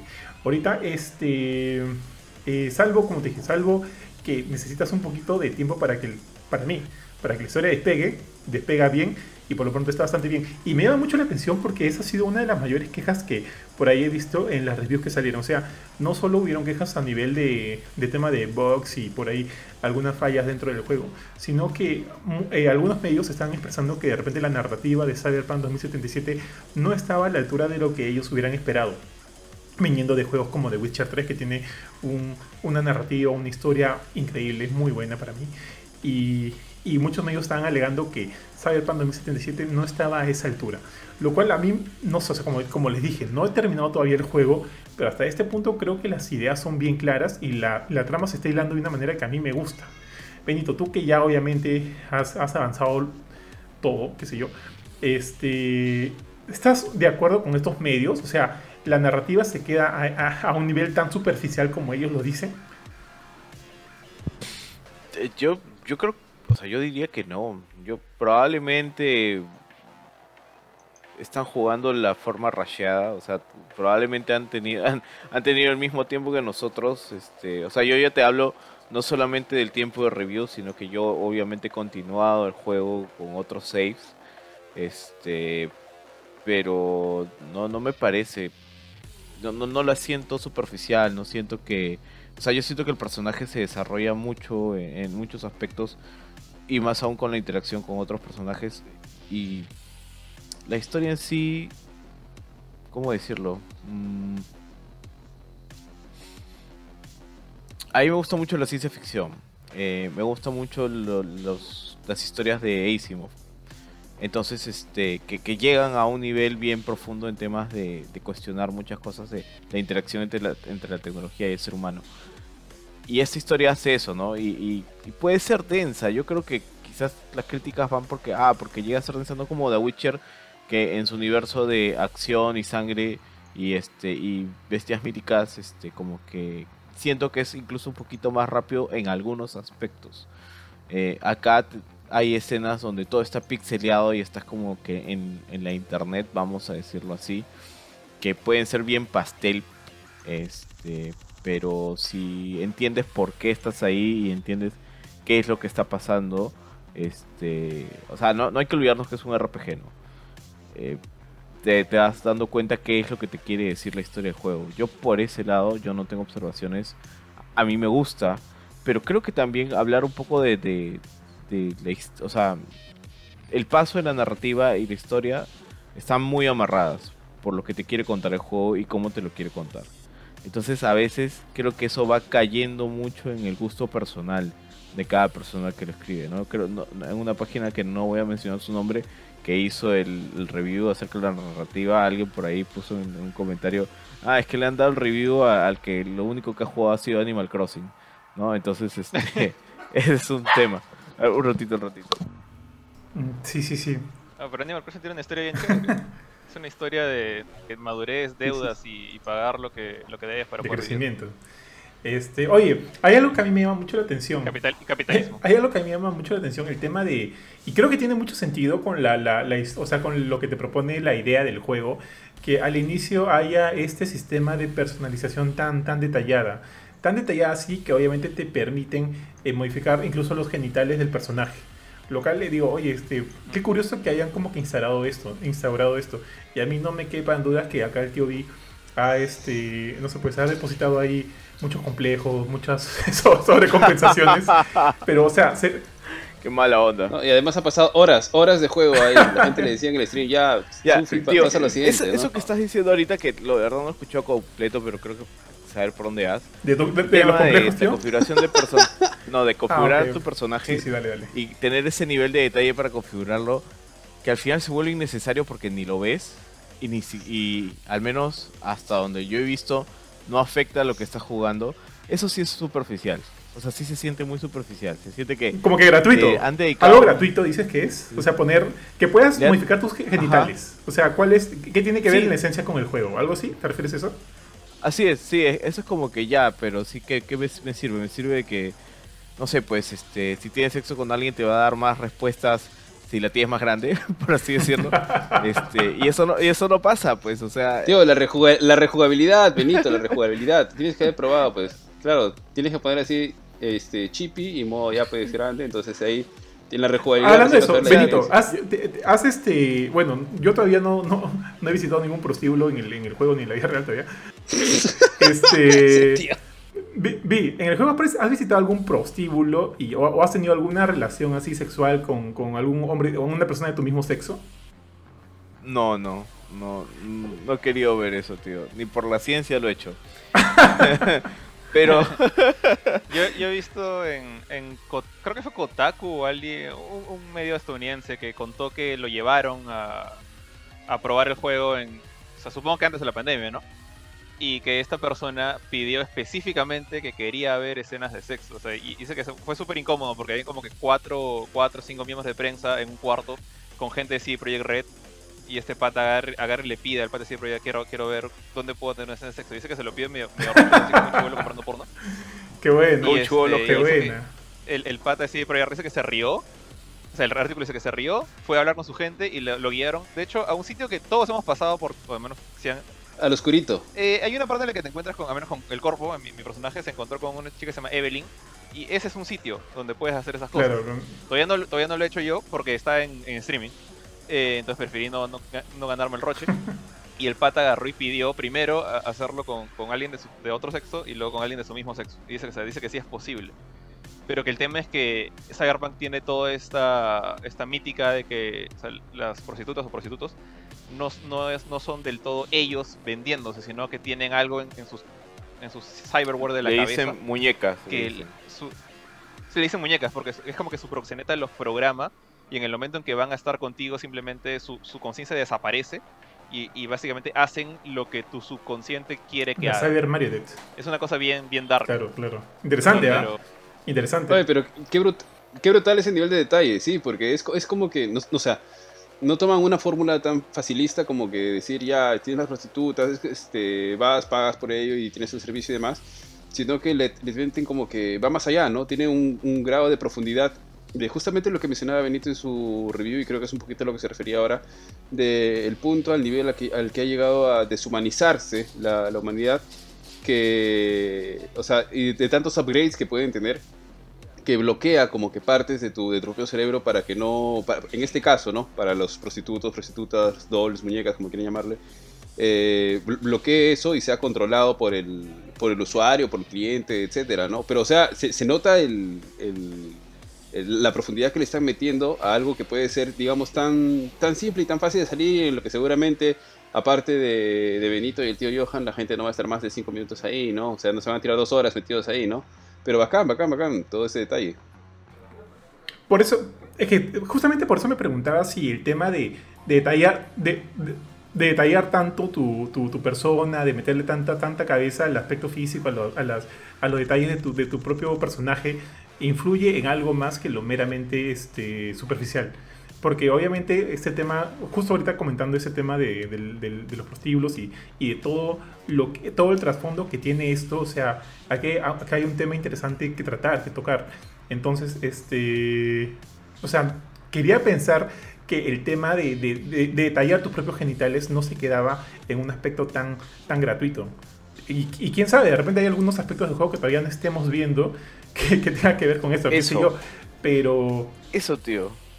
O sea, a- a- o sea, yo creo que ahorita hay, hay mucho de tema de, ay, los bugs, ay, esto, ay, lo otro, y este, pero en el largo plazo, el mundo de Cyberpunk es tan grande que yo no sé, por ejemplo, cuántos easter eggs han metido ahí, que todavía no, no se han descubierto, cuántos, este, cuántas líneas de decisión pueden haber, cuánto lo que, lo que estamos hablando de los genitales pueda llegar a afectar en el juego, que como te digo, yo no lo he, no lo he sentido, pero he acabado el juego una vez, no, no, no lo he acabado, este, ¿Qué no has sentido, tío? no lo he acabado más de una ¿Qué vez. no has sentido? Entonces, este, no sé cuántos finales hay, cuán- todas esas preguntas que se van a ir respondiendo conforme la gente va a ir terminando el juego y va a ir encontrando cosas nuevas en el juego. O sea, creo que un easter egg claro hasta ahorita es este el tío Kojima ahí en un bar. Pero de ahí este más easter eggs, yo ahorita no me acuerdo mucho porque la verdad es que no he dormido tanto, pero pero sí, sí, sí encontré unos cuantos. ¿Sabes, sabes qué, qué idea se me viene? La idea de que, o sea, oye, CD Projekt Red te, te propone todo esto, te propone este personaje, te propone este mundo, te propone estas ideas, estas situaciones, estas locaciones, qué sé yo, estos lugares prostíbulos, eh, discotecas, qué sé yo, ya para que tú vayas y, y formes tu propia aventura. Y la aventura, o sea, si bien al final, eh, obviamente es evidente que la narrativa, la narrativa llega a un punto similar para todos, porque la historia acaba de alguna manera, y o sea, tiene varios finales, qué sé yo, pero acaba de cierta manera, es- asumo. Eh, toda la aventura es tuya, o sea, tú construyes toda tu aventura, tú vives lo que quieres vivir, tú vives lo que, lo que el juego, o sea, de todo lo que el juego te da, tú agarras cosillas y cosillas y tú vas creando tu propio, eh, tu propia aventura dentro de Night City, tu propio Cyberpunk 2077. Eso es lo que con lo que yo ahorita me estoy quedando en base a, a todas estas opciones que te brinda el juego. Y yo creo que esa es una cosa bien, bien chévere que, que podría estar pasándose por alto. Y ese es un nivel de, narrativo, de narrativa que, que funciona de manera, para mí, para mí de manera bastante espectacular. Y también esos son, esos son como que los, las razones por las cuales yo quiero seguir jugando, ver qué pasa, luego de terminarlo, eh, ver si lo vuelvo a jugar, porque yo asumo que es una inversión de muchas, muchas horas y bueno, tanto todos los que estamos acá sabemos que lamentablemente eh, no podemos eh, meternos tanto tiempo dentro de un juego conociendo que mañana viene otro, viene otro y hay que hacerle cobertura, hay que hacerle análisis, hay que hacerle semi trabajos. Entonces, pero sí me deja esas ganas, esas ganas de volver otra vez, de volver con otro personaje, de volver con, o sea, con otro estilo de vida de personaje y ver eh, qué sucede al final para mí en esta nueva aventura. Eh, eso es una de las cosas con las que yo ahorita sí digo, este, ok, esto es impresionante, este es un trabajo que, que realmente yo aplaudo de CD Projekt Red. Chicos, por aquí eh, Rogers Max, un seguidor de Ito. Hola Roger, ¿cómo estás? Nos saluda y nos dice, no me gusta que sea en primera persona. Sí, bueno, justamente hemos estado hablando hace un poquito sobre eso, ¿no? Chicos, aprovecho para hacerles otra pregunta. Eh, ya sabíamos que Keanu Reeves, y obviamente si Keanu Reeves está, eh, y si están contratando a Keanu Reeves, tiene que, pues, que cumplir algún papel importante dentro del juego, ¿no? No ser solamente un cameo, si, si hay un contrato de por medio. Eh, y de hecho los trailers revelan de que es parte integral de la historia y demás, ¿no? Y tratando sin spoilear, no sé si, bueno, Johan o Jorge ya han llegado a esa parte. Eh, ¿La hace? ¿La hace Keanu Reeves en el, en el juego? ¿Logra cumplir un buen papel? O sea, ¿lo hace bien? ¿Se nota No, forzado? No, no puedo spoilear, pero Keanu es Keanu, tío. Eh, para mí sí la hace, la hace muy bien. Eh, pucha, tío, es que de verdad. Tío, límpiate, Sí. límpiate la baba, sea, límpiate la baba, no, tío. no, no, no Sí, puedo sí, decir. tío, sí, es que no puedo decir nada porque hay puntos particulares de tu interacción con Keanu que ya, ya se van a dar cuenta a qué me refiero. Cre- creo, creo que no quiere contar que se lo llevó al prostíbulo a, a Keanu el tío ya, ¿no?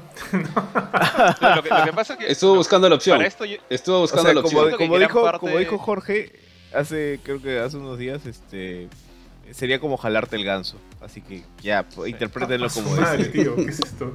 Facebook no va a lo, cortar lo que ahorita. pasa es que ya, o sea, ya, acá ahorita, o sea, siento que Ari y, y Johan ya se están haciendo los que no saben, porque ya gran parte del, del contexto de Keanu El- ya ha sido, digamos, spoileado en los Sí, trailers. sí, sí. Sí, sí, o sea, sí sé, o sea, por los trailers, yo- mira, yo sé todo lo que muestran los trailers, hasta ahí nada más sé. Y no, no, no digo más porque la gente que nos está viendo por ahí que no quiere spoilarse, ¿no? Yo, yo solo quiero sazonar la joda a Benito nada más, tío. Obviamente, obviamente. Ok, no, está bien.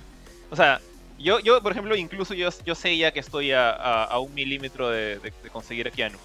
Pero este. Pero porque ya sé cómo, cómo lo consigues a, Ke- a Keanu por, por culpa de. Bueno, por, por- en parte por culpa del segundo streaming de Benito. Y a otro lado porque o sea, ya sé dónde está Keanu. O sea, por, por los trailers. Ya, ya sa- sacas uno de los puntos en dos patadas. Pero todavía no, no he llegado a jugar ahí con, su En la review, Benito, tú dijiste que eh, este papel de Keanu como bueno, en este papel liqueando en, en Cyberpunk 2077, eh, de alguna manera también va, va a ser una manera en cómo se redefine y se conoce ahora el, el- al actor. O sea, tú piensas en Keanu Reeves, piensas en Neo de Matrix. Tú ves a Keanu Reeves, piensas, claro, piensas este, en este, en, ah, este, ¿cómo se llama? John Wick. Ah, con John Wick, con John, le escuché Alan Wick y me, y me- me- no sé, con- eh, piensas en John Wick. Pensé que iba a decir eh, eh, en, en Billy Ted. También en Billy, también en Billy Ted, ¿ah? También en Billy, Billy Ted, claro, Ted- claro, Billy Billy Ted Ted. Corazón. No he visto la, no he visto el, el- ya salió. Sí, ya, ya salió, ya salió. Con, Sí, Cuando salió- no es un reboot, salió caleta- es caletazo, con la salió. niñera, salió con la Sí, sí, niñera. sí. Este, y ahora este, tenemos a, a Keanu Reeves acá en el juego. Y tú pones que este también, es, tú, o sea, tú- en tu opinión, va a ser uno de los papeles legacies de Keanu Reeves desde ahora. Tanto así llega a Sí, tío.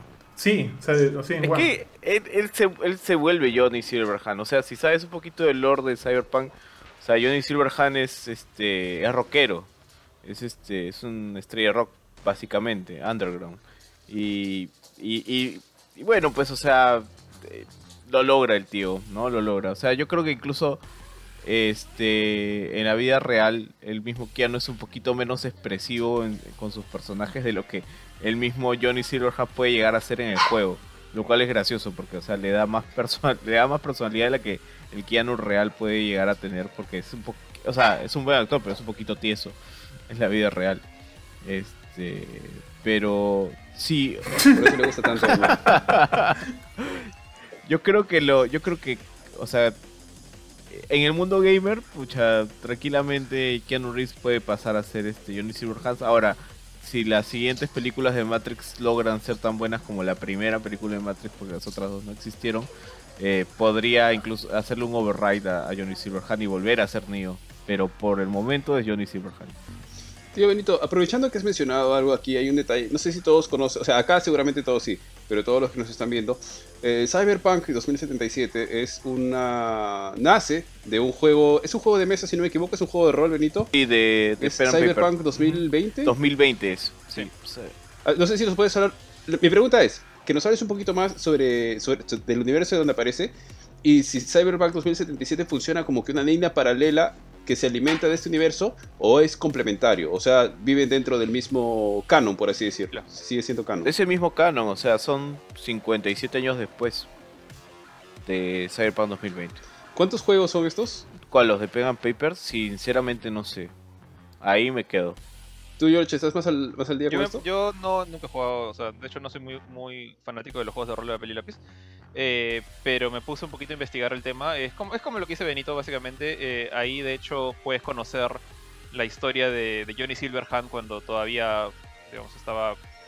Era Johnny Silverhand. No, no voy a, estoy a punto de hacer un spoiler para gente que no sabe de, de Cyberpunk. Wait, wait, 2020. wait there, wait there. Eh, así que así que tranquilo nomás.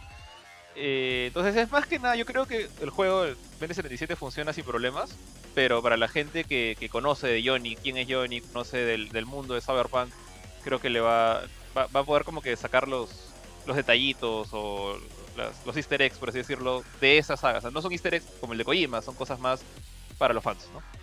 Ahí este... ahí so- so- so- solo para complementar, cuando tú eres corpo, este...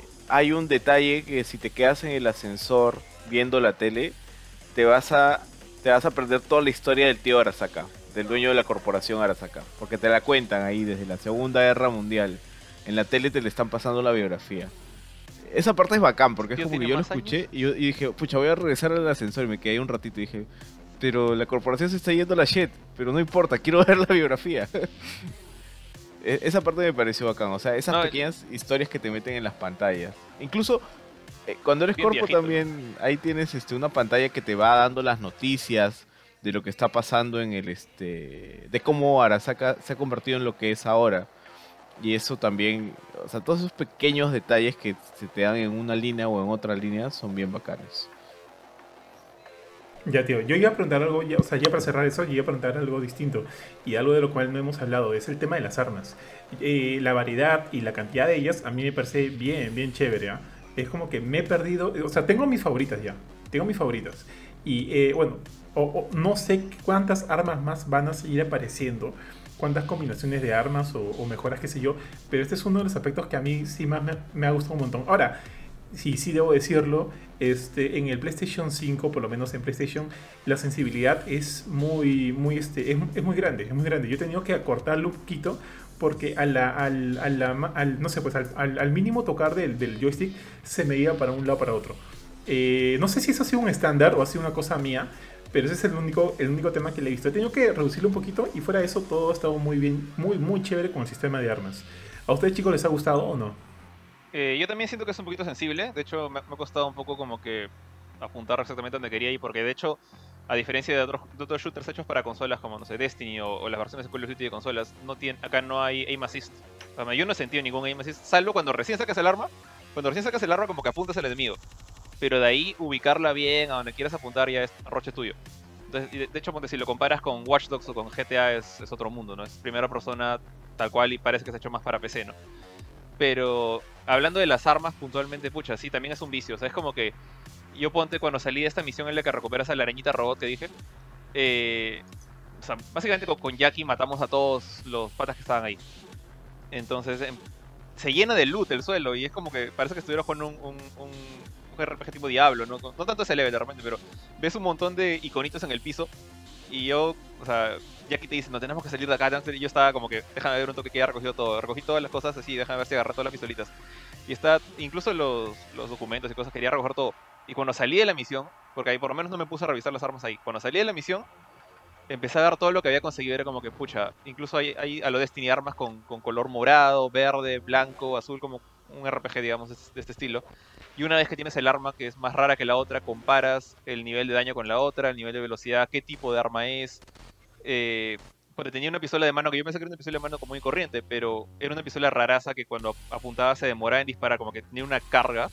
Pero una vez que le caía el balazo al, enemigo, pucha, le quita un chupo de vida para el nivel que tenía yo, por lo menos. Y me, me, gusta ese detalle, es como que todo el tiempo estás consiguiendo loot, loot, loot, loot, y te das cuenta que es más RPG que shooter a veces y en ese momento pues ¿qué, pistola agarro, cuál es mejor, qué pistola elijo, qué, de, todas las que he encontrado, cuál es más chévere. Eh, no sé, me, gusta ese detalle. A mí me gusta bastante por ese lado el, tema de personalización de RPGs y el hecho de que no solamente te dan como, acá está tu pistola, acá está tu rifle de asalto, úsalos y va hay 10 más, acá hay 20 de cada tipo, más de 20 de cada tipo, armas raras, todavía no he llegado a conseguir las, los brazos de Mantis, por ejemplo, que es algo que, que quiero tener de todas maneras. Hay, mucho que hacer. Sí, ahí. Y, no hemos hablado del. Ah, dale, dale, Benito. No, es justamente el tema de las armas.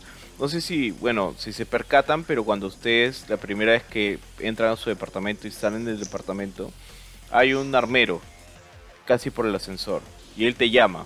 Tú vas y él te va a dar una pistola que es una... Y esto yo lo digo porque la primera vez que jugué el juego no lo vi. no hablé con él porque no es evidente. Es como que te dice, hey Vi, ¿cómo estás? Y tú, ah, bien, y te vas, ¿no? Pero si te acercas, te da un arma que es un arma, este. Y, te da un arma que es este. se me acaba de ir el nombre, pero es, como un arma legendaria, por así decirlo.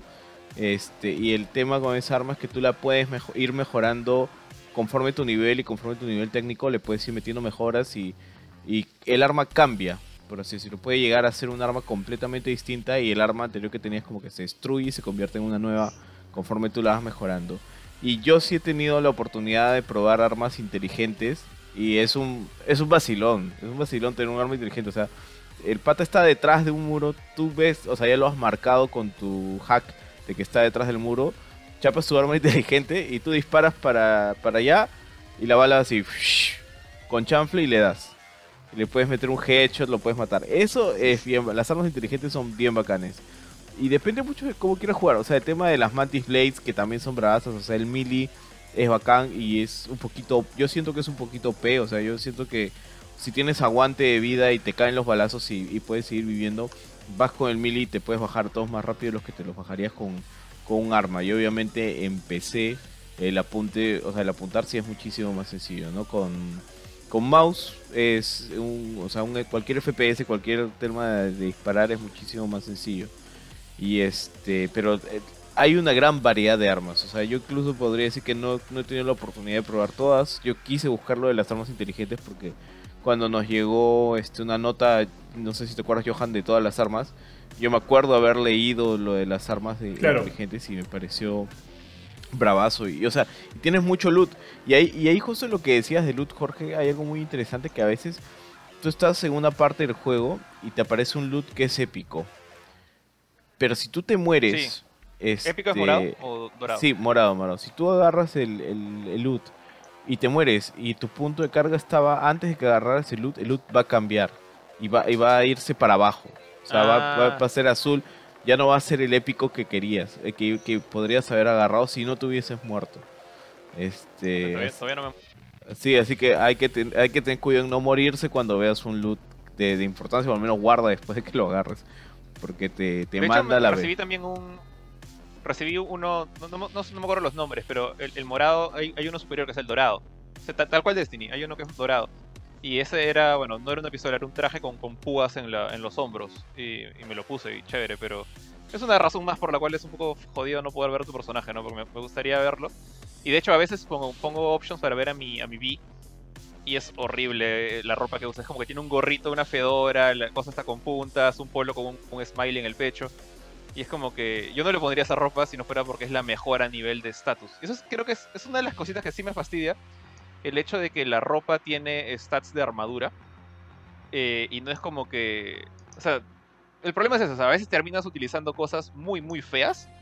Porque tiene la mayor armadura posible. Eso es lo que yo hago. O sea, si yo eligiera a nivel estético nada más, a, a mi B no le pondría ese gorrito, no le pondría una máscara de gas que tiene 3 de defensa o, o 4, no me acuerdo.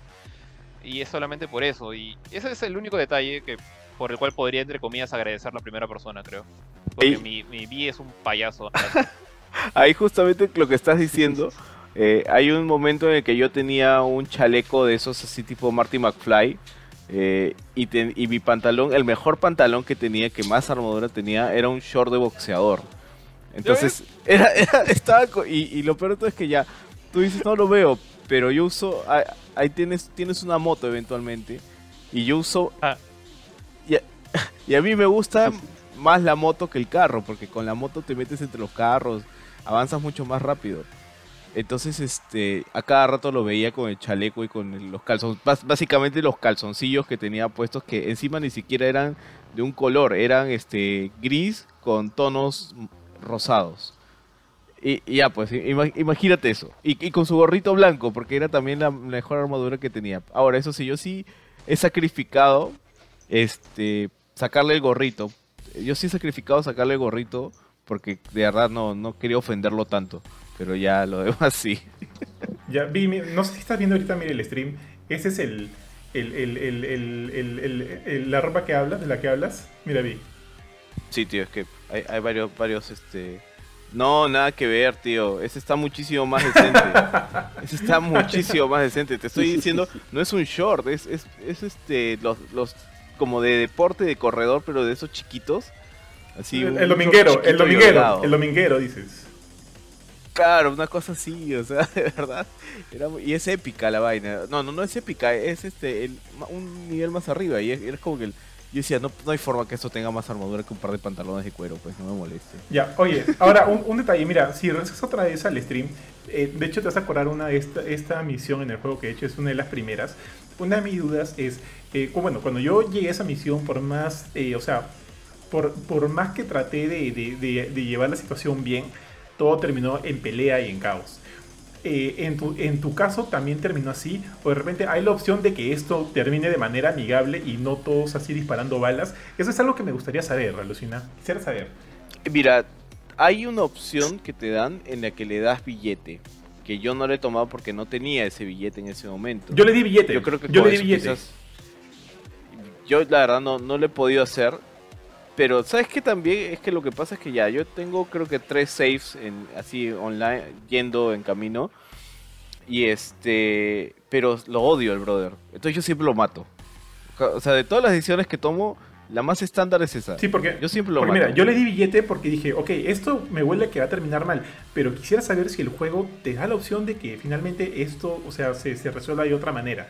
Y, bueno, no sé si alguien que nos está viendo ahí ha, llegado a esta parte y ha podido lograr salir de esto sin disparar una sola pistola, me parecería interesante saberlo. Porque en, en, las dos situaciones que lo hice, porque lo grabé justo antes, y, o sea, primero fui como que con una conversación y terminé pelea, luego fui con otra y también terminé pelea. Quisiera saber si de alguna manera esto no termina en pelea, lo cual me parecería como que mucho más chévere ¿eh? para el juego. O sea, que, que haya la opción, porque obviamente siempre voy a preferir disparar, pero este... O sea, hay, hay una opción previa en la que eh, yo no sé si has tomado la, la de hablar con Militech antes de ir con ellos. No me acuerdo, tío. Hablas con una flaca. Hablas con una flaca de. La que te traiciona. Creo que por ahí. ¿La qué? Sí, sí, sí, sí, sí, sí. Sí, sí ya, ya spoileaste ya. Pero este. Tanto que no quiere que spoilee lo de Keanu y spoilea así. Spoilea, spoilea.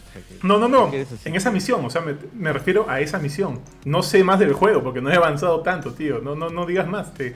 No, no, yo sé, yo sé, tío. Yo no estoy hablando de eso. Ah, yo estoy hablando de esa misión también. No me también, asustes. también cuenta como spoiler. Pues, no me, no, no me asustes, spoiler. tío. No me asustes, no me asustes. Ya, pero dale, termina tu idea, termina tu idea. Este, la cosa es que, eh, no, la verdad es que no lo he logrado, no lo he intentado, sinceramente no lo he intentado, como te digo, yo lo detesto, brother. yo detesto ese sujeto, entonces no, no he intentado ni juntar la plata para llegar ahí con la plata, no he intentado ir con Militech antes porque huele mal, eh, este, no, no lo, no lo he intentado. Ahora, como lo mencionas, es un buen punto.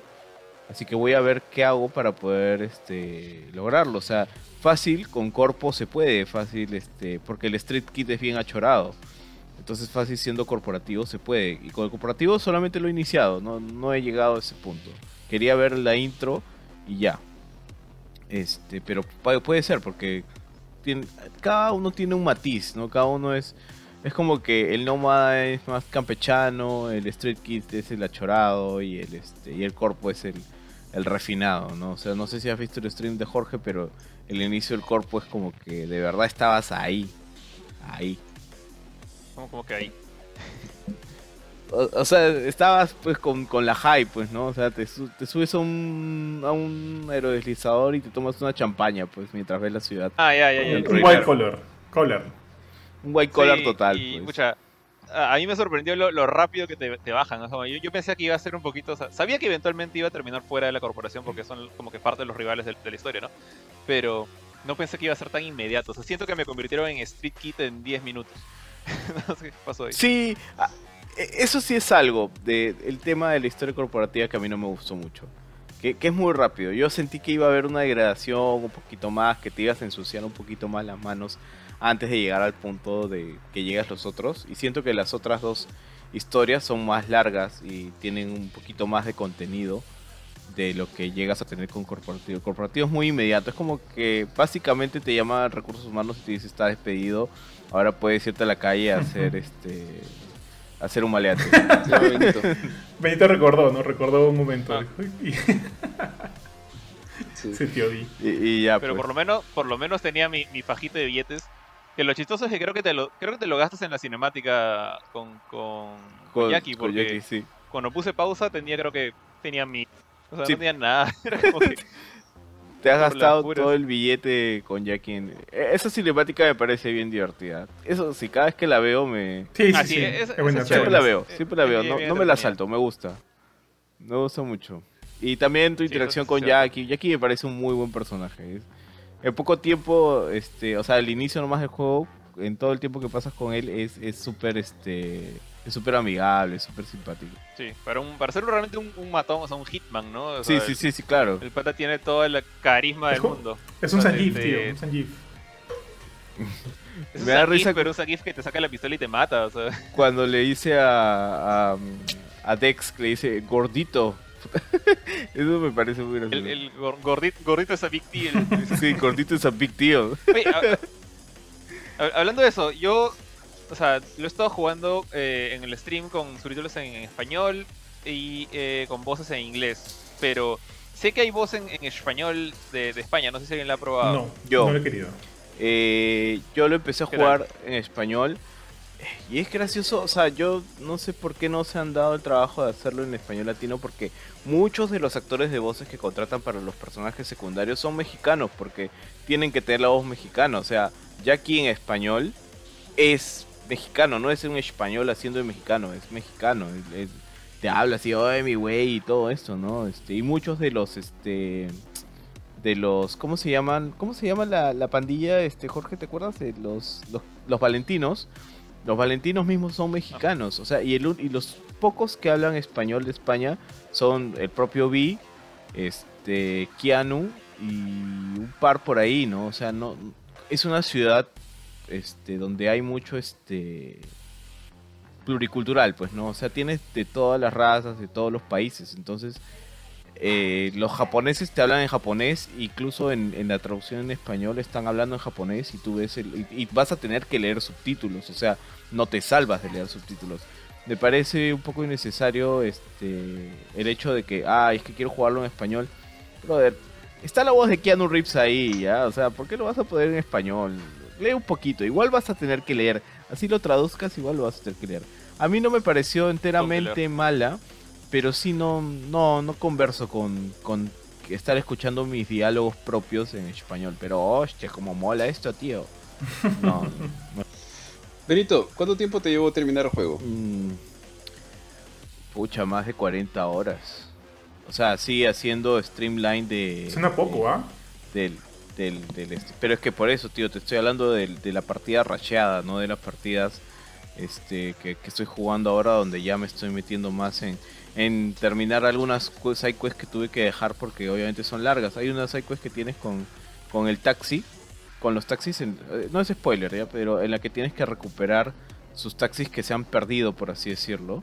Y esa cosa es larga porque tienes que ir persiguiéndolos, agarrándolos, luego tienes que... Cada uno ha desarrollado una personalidad propia y tienes que vol- volverlos al rebaño. Es básicamente como un, este, una misión de, re- de recapturar ovejitas que se han escapado. Pero con, con un añadido que tienes que hablar con ellas. Pero claro, pero o sea, pero, pero me refería a que, de hecho, desde el mismo hecho de, de lo que dijo CD Projekt Red, eh, que a comparación de The Witcher 3, por ejemplo, la historia principal de The Witcher 3 tú te la acabas, o sea, sin, sin, sin hacer muchas sec- secundarias y qué sé yo, te la, tú la puedes acabar en 60 horas, ¿ah? Y si me dices que acá te lo acabas en 40 horas, o sea, sin, haciendo, sin hacer misiones secundarias y dedicarte solo a la línea principal del, del arco de, de la historia, entonces sí tendría sentido con lo que dijo CD Projekt Red, ¿no? Que la idea es entregarte una historia un poco más, más condensada. Sí, claro, sí, pero, o sea, por lo que he leído, yo, yo no he hecho más finales hasta ahora, más que ese. Por lo que he leído, ese no es el mejor final, por así decirlo, ¿no? Ni es el final, no es un buen final que, eh, en, en el, en el contexto de, de todos los finales que pueden lograr. No sé si alguien más ya ha logrado otro final, probablemente sí, porque ya ha pasado cuatro días y de hecho hay gente que está jugando como, como Philip, que está ahorita creo que en un, este, un stream de 24 horas. Sí, oye, o- o- oye, el chino está loco, oye, qué bestia. Qué maratónico, tío. Mándale, mándale No unas latitas de Red Bull, tío. de Tío, le, le le ma- No sé cómo no le mandé estrellas, le mandé estrellas, pero es como que no mucho maltrato al cuerpo, no arrugo, arrugo, pero sí mal, mal. Tío, si yo, yo streameé el día que salió Cyberpunk, yo streameé 7 horas, sumando todas las que he streameado, más las horas de chamba que estuve sentado ahí. Ya no podía con mi vida. Yo estaba como que, brother, ah, su- ¿Cómo, cómo hay, No, yo, yo en ese momento dije, ¿cómo hay gente que streamea 24 horas? Y luego ayer en, en la noche me sale 24 horas de stream y dije, ah, le estás loco, Pero tío. yo, yo estoy asumiendo que se está tomando como que tiempo para ir al baño o almorzar o cenar, ¿no? O, está- o- o está almorzando en pantalla. Baño supongo que sí. Almorzar yo creo que va a ser en pantalla. Con, con- con el pollito a la brasa. Wow, sí. chino. Pero ala, Con o pollito sea, a la brasa. Pollito a la mí, por un lado que yo me sentiría mal haciendo tal cosa, yo creo que no me lo, o sea, asumo que mi esposa no me lo permitiría, o sea, no, no, más que nada, no porque a a ella le, le encanta también los videojuegos a mí, o sea, solamente yo creo que, y estaría de acuerdo con ella, en que es un Sí, maltrato es un, es un maltrato demasiado. Y, y- y- y- particularmente para mí, que a mí particularmente no me, no me siento a gusto haciendo streaming, lo hago más por la chamba. Entonces, este, peor todavía, yo sentiría como que, pucha... Ah, ojo, que- ojo que también ahí hay un tema, este, un, un- tema aparte, ¿no? Que está haciendo, creo que por, sí, exactamente, por un tema de caridad, por, y va, es- va este, a otorgar todo lo recaudado a, no, no, no, no he leído a quién, pero por ahí le doné un, par de, algunas estrellitas, este, y eso, o sea, eso es loable, eso es loable, y, y digo, pucha, hashtag respect, porque yo no lo haría, pero sí, es como que, yo lo imagino, o sea, terminando esas 24 horas, que es hoy día a las 6 o a las 8 de la noche, no, no estoy muy, no, estoy- no sé bien, yo digo, ah, su tío, qué fuerte. Le voy a escribir y decir, oye, chino, ¿qué tal? ¿no? Yo asumo que se va a ir a dormir, este, se va a despertar el martes. Aunque el chino creo que duerme poco. El chino eh, le ha encontrado el hack a la vida. Para dormir como que lo que necesita dormir son que creo que hora y media y ya está otra vez como que despertado. Eh, no sé, no sé, pero saludos, un fuerte abrazo al chino y adelante, fuerzas mi estimado. Lo, lo que lo, lo, que una vez me, me no, no, me contó él, me contó un amigo suyo que no, no, voy a, no voy a revelar su nombre, que lo que lo que Philip hace es como que si sabe que tiene que amenazarse a hacer un streaming, y digamos si son las 7 pm del día anterior, lo que hace es como que duerme de 8 a 10, pero así duerme, nada, o sea, como que se encierra, nadie le interrumpe, duerme dos horas, y con eso ya tiene vida para unas 6 horas más. Luego vuelve a dormir y así. pero, pero, es como tú dices, se duerme de a poquitos, como que trabaja, duerme, trabaja, duerme, trabaja, duerme. Vaya, respeto, respeto. Eh, nada, muchachos. Oye, ¿algo más que hablar acerca de Cyberpunk? Ya, tío, yo este sí quiero mencionar que es obvio los problemas que está teniendo en las consolas de antigua generación, como la Play 4 y la Xbox, este, es real, tío. O sea, decir que, que no tiene esos problemas, eh, ¿cómo juzgarlo ahí, no? O sea, en el sentido de que yo creo que ya, pues, o sea, es un juego que más ha salido para la nueva generación definitivamente lo han estado desarrollando para computadora inicialmente, se nota eso, y para un cierto tipo de computadora. Eh, pero no, o sea, esto de hecho cae mal en la comunidad que, todavía espera tener su PlayStation 4 por lo menos un año más y este y, y, les está afectando, ¿no? Porque no pueden disfrutar el juego de la misma forma y no me refiero a los bugs que hemos comentado antes, sino bugs de, temas de texturas, de, que el juego crashea mucho, este, que los FPS bajan hasta 17, que ya ahí sí es injugable. O sea, ya puedes decirme que soy un cibarita de los FPS, tío, pero 17 FPS, sea que en nada, tío, en, nada lo puedes pasar. Ni, ni Kurchin te lo dice, tío, yo te lo digo, lo dice Kurchin. no, yo lo estaba mirando Ari ahorita.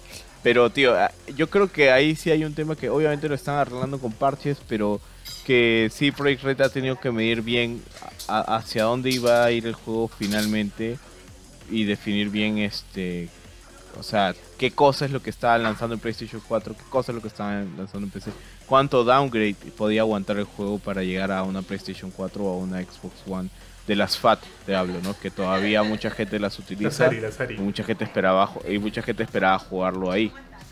Justo, justo dale, dale, Jorge, dale, dale. No, yo iba a decir que, o sea, cuando, cuando o sea, salió el juego en consolas, yo lo instalé directamente en mi Play 5. O sea, de hecho, desde que anunciaron más o menos la fecha de salida real, era como que me parecía ya un poquito impensable meterlo en Play 4 y esperar que corra al nivel de PC, pues. O sea, va a correr, sí, pero no vas a esperar que esté a la altura de... de o sea, CD Projekt Red, se, creo yo, que son mucho más maestros en hacerlo en PC que en cualquier consola, en, los juegos. es su plataforma principal. Así como, no sé, como los estudios de Sony trabajan mejor en Play que en, otro lado. O sea, por eso que Horizon salió mal en PC y salió bien en Play 4, etc. ¿no? Es, ya es un parte del expertise del, del, estudio. Y dos, pucha, ¿cuántos años tiene Play 4? Pues también, pobrecito. Entonces, tiene, tiene creo que el, creo que el Play 4 existe desde antes del primer anuncio de, de Cyberpunk, y eso iba a decir bastante. Entonces, no, creo que después. Pero no, no había forma de correr. Justo ahorita en el stream estoy pasando este gameplay sacado en, en, en Ultra de PC. Y obviamente, este, no, no, sé si lo pueden ver ahí ustedes o la, gente que lo está viendo en el stream, si lo pueden, si pueden ver como que los, los grandes detalles que tiene el juego en PC.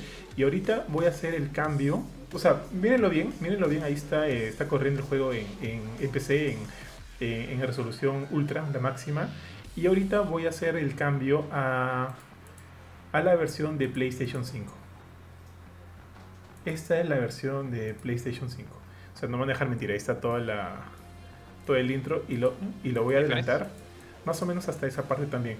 O sea, eh, esta es la versión, obviamente es la versión de PlayStation 4 que se está jugando en PlayStation 5, porque todavía no tenemos la versión de PlayStation 5. Esta es la versión de PlayStation 4 que se está jugando en la PlayStation 5 y, o sea, se ve bastante bien también, pero sí, obviamente se nota que, que se ve mejor en, una computadora este, potente, una computadora eh, en modo ultra. Estamos acá justo en la misma parte. No sé si lo ven. Recién, recién está poniendo. pero para jugar en modo ultra, ¿qué necesitas? o sea, necesitas una gran inversión definitivamente. Este, o sea, yo creo que con, con, con los 3.000 soles que te cuesta una PlayStation 5 y poder jugar bien, bastante bien, un juego como este, yo creo que bien que pagado. Bien pagado. Pero obviamente se nota la diferencia cuando sé que quieres jugar en Ultra, ¿no? Puta, 3.000 soles, tío, antes, porque ahorita en temporada alta este, están casi hasta 5.000 soles, lo están vendiendo en polvos. Ah, no, porque pues. polvos no es el amigo que crees Sí, que sí. sea. No, pues, tío, yo- Oye, no, pucha. Polvos ha sido como que la mayor tentación para mí de reventar mi Play. Los, o sea, a mí me... A mí me- no, ni eso, o sea, podría comprarme, podría comprarme otro Play.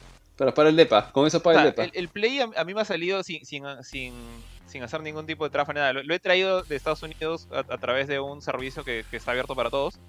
Eh, y me ha salido más o menos en total, pues unos 2.550 soles. Eh, que el precio retail acá te cobra más por el tema de la importación y bla, bla, bla. Y polvos lo he visto rankear entre 3.500 y, y 5.000 soles. O sea, ya es, son precios ridículos. Por eso digo, si, lo ve- si vendiera mi Play a 5.000 soles, pago, pago deudas y me compro otro Play. Es, el, el precio era, es ridículo, realmente. O sea, al menos los más careros eran ridículos. Y no solo en Play, también en Xbox. ¿eh? Creo que el Xbox lo están vendiendo 4.000, 5.000 también. Bueno, pues, asumo que va a haber gente que pague eso, si no, no existiría ese precio. Este, pero sí, son precios totalmente ridículos. Ahora sí, muchachos, ¿algo más que aportar acerca del Cyberpunk 2077? Eh, Nada por más mi por parte, mi parte, tío. no, tío, solamente, solamente decir que de verdad, parche. o sea, si eres fan de los RPG, juégalo.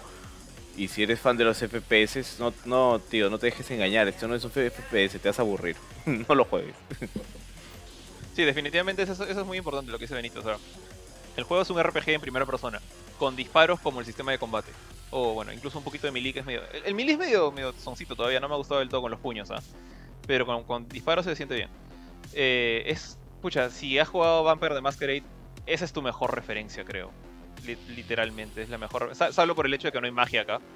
Eh, esa creo que es la mejor referencia de este juego. Si no, es, imagina que es un RPG realmente más que un juego de, pistolas, porque si no vas a estar reclamando que no te gustó. Y por el lado de, iba a decir nada, por el lado de los bugs, esas cosas, la, gente que piensa que esto es impensable, cómo es posible, mejor me espero al parche de acá un año. O sea, este juego ahorita se juega muy bien en PC. Si lo juegas en Play 4, bueno, si tu Play 4 quería salir volando por los cielos con Monster Hunter World, o sea, espérate lo mismo acá o peor. Entonces, yo diría que es más aconsejable que lo compres si es que estás pensando en comprar un Play 5 o un Xbox Series X, porque vas a tener que terminar, terminar jugándolo ahí para jugarlo, digamos, a, a comodidad. Totalmente de acuerdo, este, para no repetir lo mismo que han dicho, con o sea, considerando que también este, estoy de acuerdo con ello, este, simplemente decir que creo que a nivel técnico es un muy buen juego, muy buen juego, a nivel, a nivel narrativo también, y el mundo que se ha creado acá es un mundo lleno de, de posibilidades, recursos para que tú vayas y encuentres tu propio camino, tu propia historia, y que obviamente, o sea, como, dijo, como bien dijo Benito, tienes que eh, co- considera que este es un RPG este, puro y duro. Así que sí, si eres fan de eso, definitivamente el camino que elijas te va a gustar. Eh, eso nada más, mi estimado Bofe. Sí, eh, por mi parte, a ver, yo estoy esperando conseguir el Series X, apenas consigue el Series X, no voy a jugar Cyberpunk de arranque, yo voy a esperar el parche, ya he esperado tanto tiempo que creo que puedo esperar un poquito más, pero definitivamente de todo lo que he podido ver, de todo el lore de Cyberpunk, de lo que está detrás, eh, yo me muero de ganas por jugar el juego, veo algunos de los streams eh, de los que han estado jugando Benito, Jorge, no quiero spoilearme, trato de no spoilearme, lo, lo mucho que sé de la historia lo sé por los trailers que se han mostrado, que de hecho el trailer de lanzamiento me gustó más con la música que lo pone más en un, en un tono más emocional. Eh, me gustan los RPGs, me gustan las historias densas, entonces creo que es algo donde voy a, voy a divertirme y voy a, voy a gozar así terriblemente. Y creo que el... Sí, tío, lo, el- lo, lo que sí mencionó Benito y que reiteró Jorge me parece que es una buena recomendación, ¿no? Si no es este, si eres fan de los RPGs, métele, pero si esperas algo tipo, si eres fan de los first person shooters tipo Call of Duty o algo lleno de más acción, no, no es el juego para ti, ¿no? Así que nada más esperar, esperar y bueno, el juego hasta ahora se ve muy, muy, muy bien, ¿no? Eso por mi parte, tío. Que- Quería agregar una última cosita, es que por si la gente no lo tiene claro todavía, o sea, el juego está en Play 4 y en Xbox One para la gente lo quiere jugar en consolas, pero eso no significa, digamos, si compran la versión de Play 4 van a tener un upgrade el próximo año, o sea, dicho, no ha dicho una fecha exacta, el próximo año, eh, para poder jugarlo en Play 5 con todas las mejoras eh, planeadas por CD Projekt Red. O sea, si quieres jugar ahorita y no te aguantas y, y dices, pucha, ya después compré un Play 5 y lo pasaré después, eh, puedes comprar la versión de Play 4, no te van a cobrar, no vas a tener que jugar, comprar el juego dos veces. Eh, Eso es lo que quería dejar en claro nada más. Y, y que tu partida guardada se traspasa también, no vas a tener que jugar de cero. También. Dale, Jorge, que nos despedimos. Creo que sí, entonces, Sí, siendo el, el presentador apuntado a dedo, este, ya. Nada, eh, por mi lado, esto ha sido, bueno, un, creo que es el primer podcast que hemos tenido dedicado solamente a un juego. Ghost of Tsushima, tío. Eh, ah, Ghost of Tsushima, perdón. Y Sí. bueno, creo que tú también tuviste uno de Last of Us. Eh, entonces, claro, entonces no es el primero, pero este es como que dedicado a uno de los juegos, si es que no era el juego más esperado del año por muchos, muchos jugadores. Eh, sale, bueno, ha salido en consolas, salió en PC, entonces a diferencia de Ghost y, y Last of Us era como que algo más global, algo que no a tener la gente que, tiene PlayStation. Entonces, eh, ha sido chévere, de hecho, poder como que comparar opiniones entre consola y PC. eh, me da gusto de como que no, no ha habido como que tanto ese tema de que no, que está horrible, que he visto eh, en mi Facebook se ha llenado de gente quejándose, con ni siquiera tienen el juego, quejándose de videos de gente mostrando la- los bugs. Ya, eso es una cosa un poco sonsa, es lo que se espera en todos los juegos grandes. Y bueno, en fin, eh, sin más que agregar, si lo están jugando, bueno, ojalá este, la pasen bien, que, que les gusten los RPGs, porque ojalá no le hayan comprado por ser un shooter, como decía Benito. Y ya nos vemos en una próxima ocasión, ya va a ser justo antes de Navidad, así que no sé qué, tema tendremos. Eh, Johan, ¿qué quieres decir tú? Nada, este, más, bien este, muchas gracias a todos por acompañarnos hasta aquí. Eh, asegúrense de seguir ingresando a, a Gamecore, a nuestra página web www.gamecore.com. Todos los pequeños problemitas que hubieron en la web ya están completamente resueltos, así que van a estar encontrando noticias, reviews, artículos y demás cosillas que vamos a ir este, lanzando todos los días. Todos los días hay cosas, así que por favor entren. Eh, también estén atentos a nuestra fanpage, tenemos un sistema de colaboradores y esta semana vamos a anunciar, eh, no sé si esta semana, pero muy pronto vamos a anunciar cuáles son los beneficios que tú te vas a llevar como colaborador de nosotros. Hay regalitos, hay sorteos, bueno, hay varias cositas, varias sorpresitas, así que muy atento a eso. También va a haber nuevo contenido exclusivo para ustedes, así que solo les pedimos, les pedimos un poquito de paciencia y los vamos, se lo vamos a hacer este, saber muy pronto. Eh, más streams, van a haber más streams. De repente, este, no sé si hoy día o mañana tengo un Fasmofobia con el tío B para eh, probar el, el nuevo escenario de la cárcel. La cárcel el, ma- Mañana, mañana. Mañana, Mañana hay este, un stream con el, con el gran tío B de Fasmofobia. Vamos a probar el nuevo escenario de la cárcel. Cre- De la cárcel creo que nos va a acompañar este tu amigo Andrés y Ari. Vamos con Ari para hacer cuatro.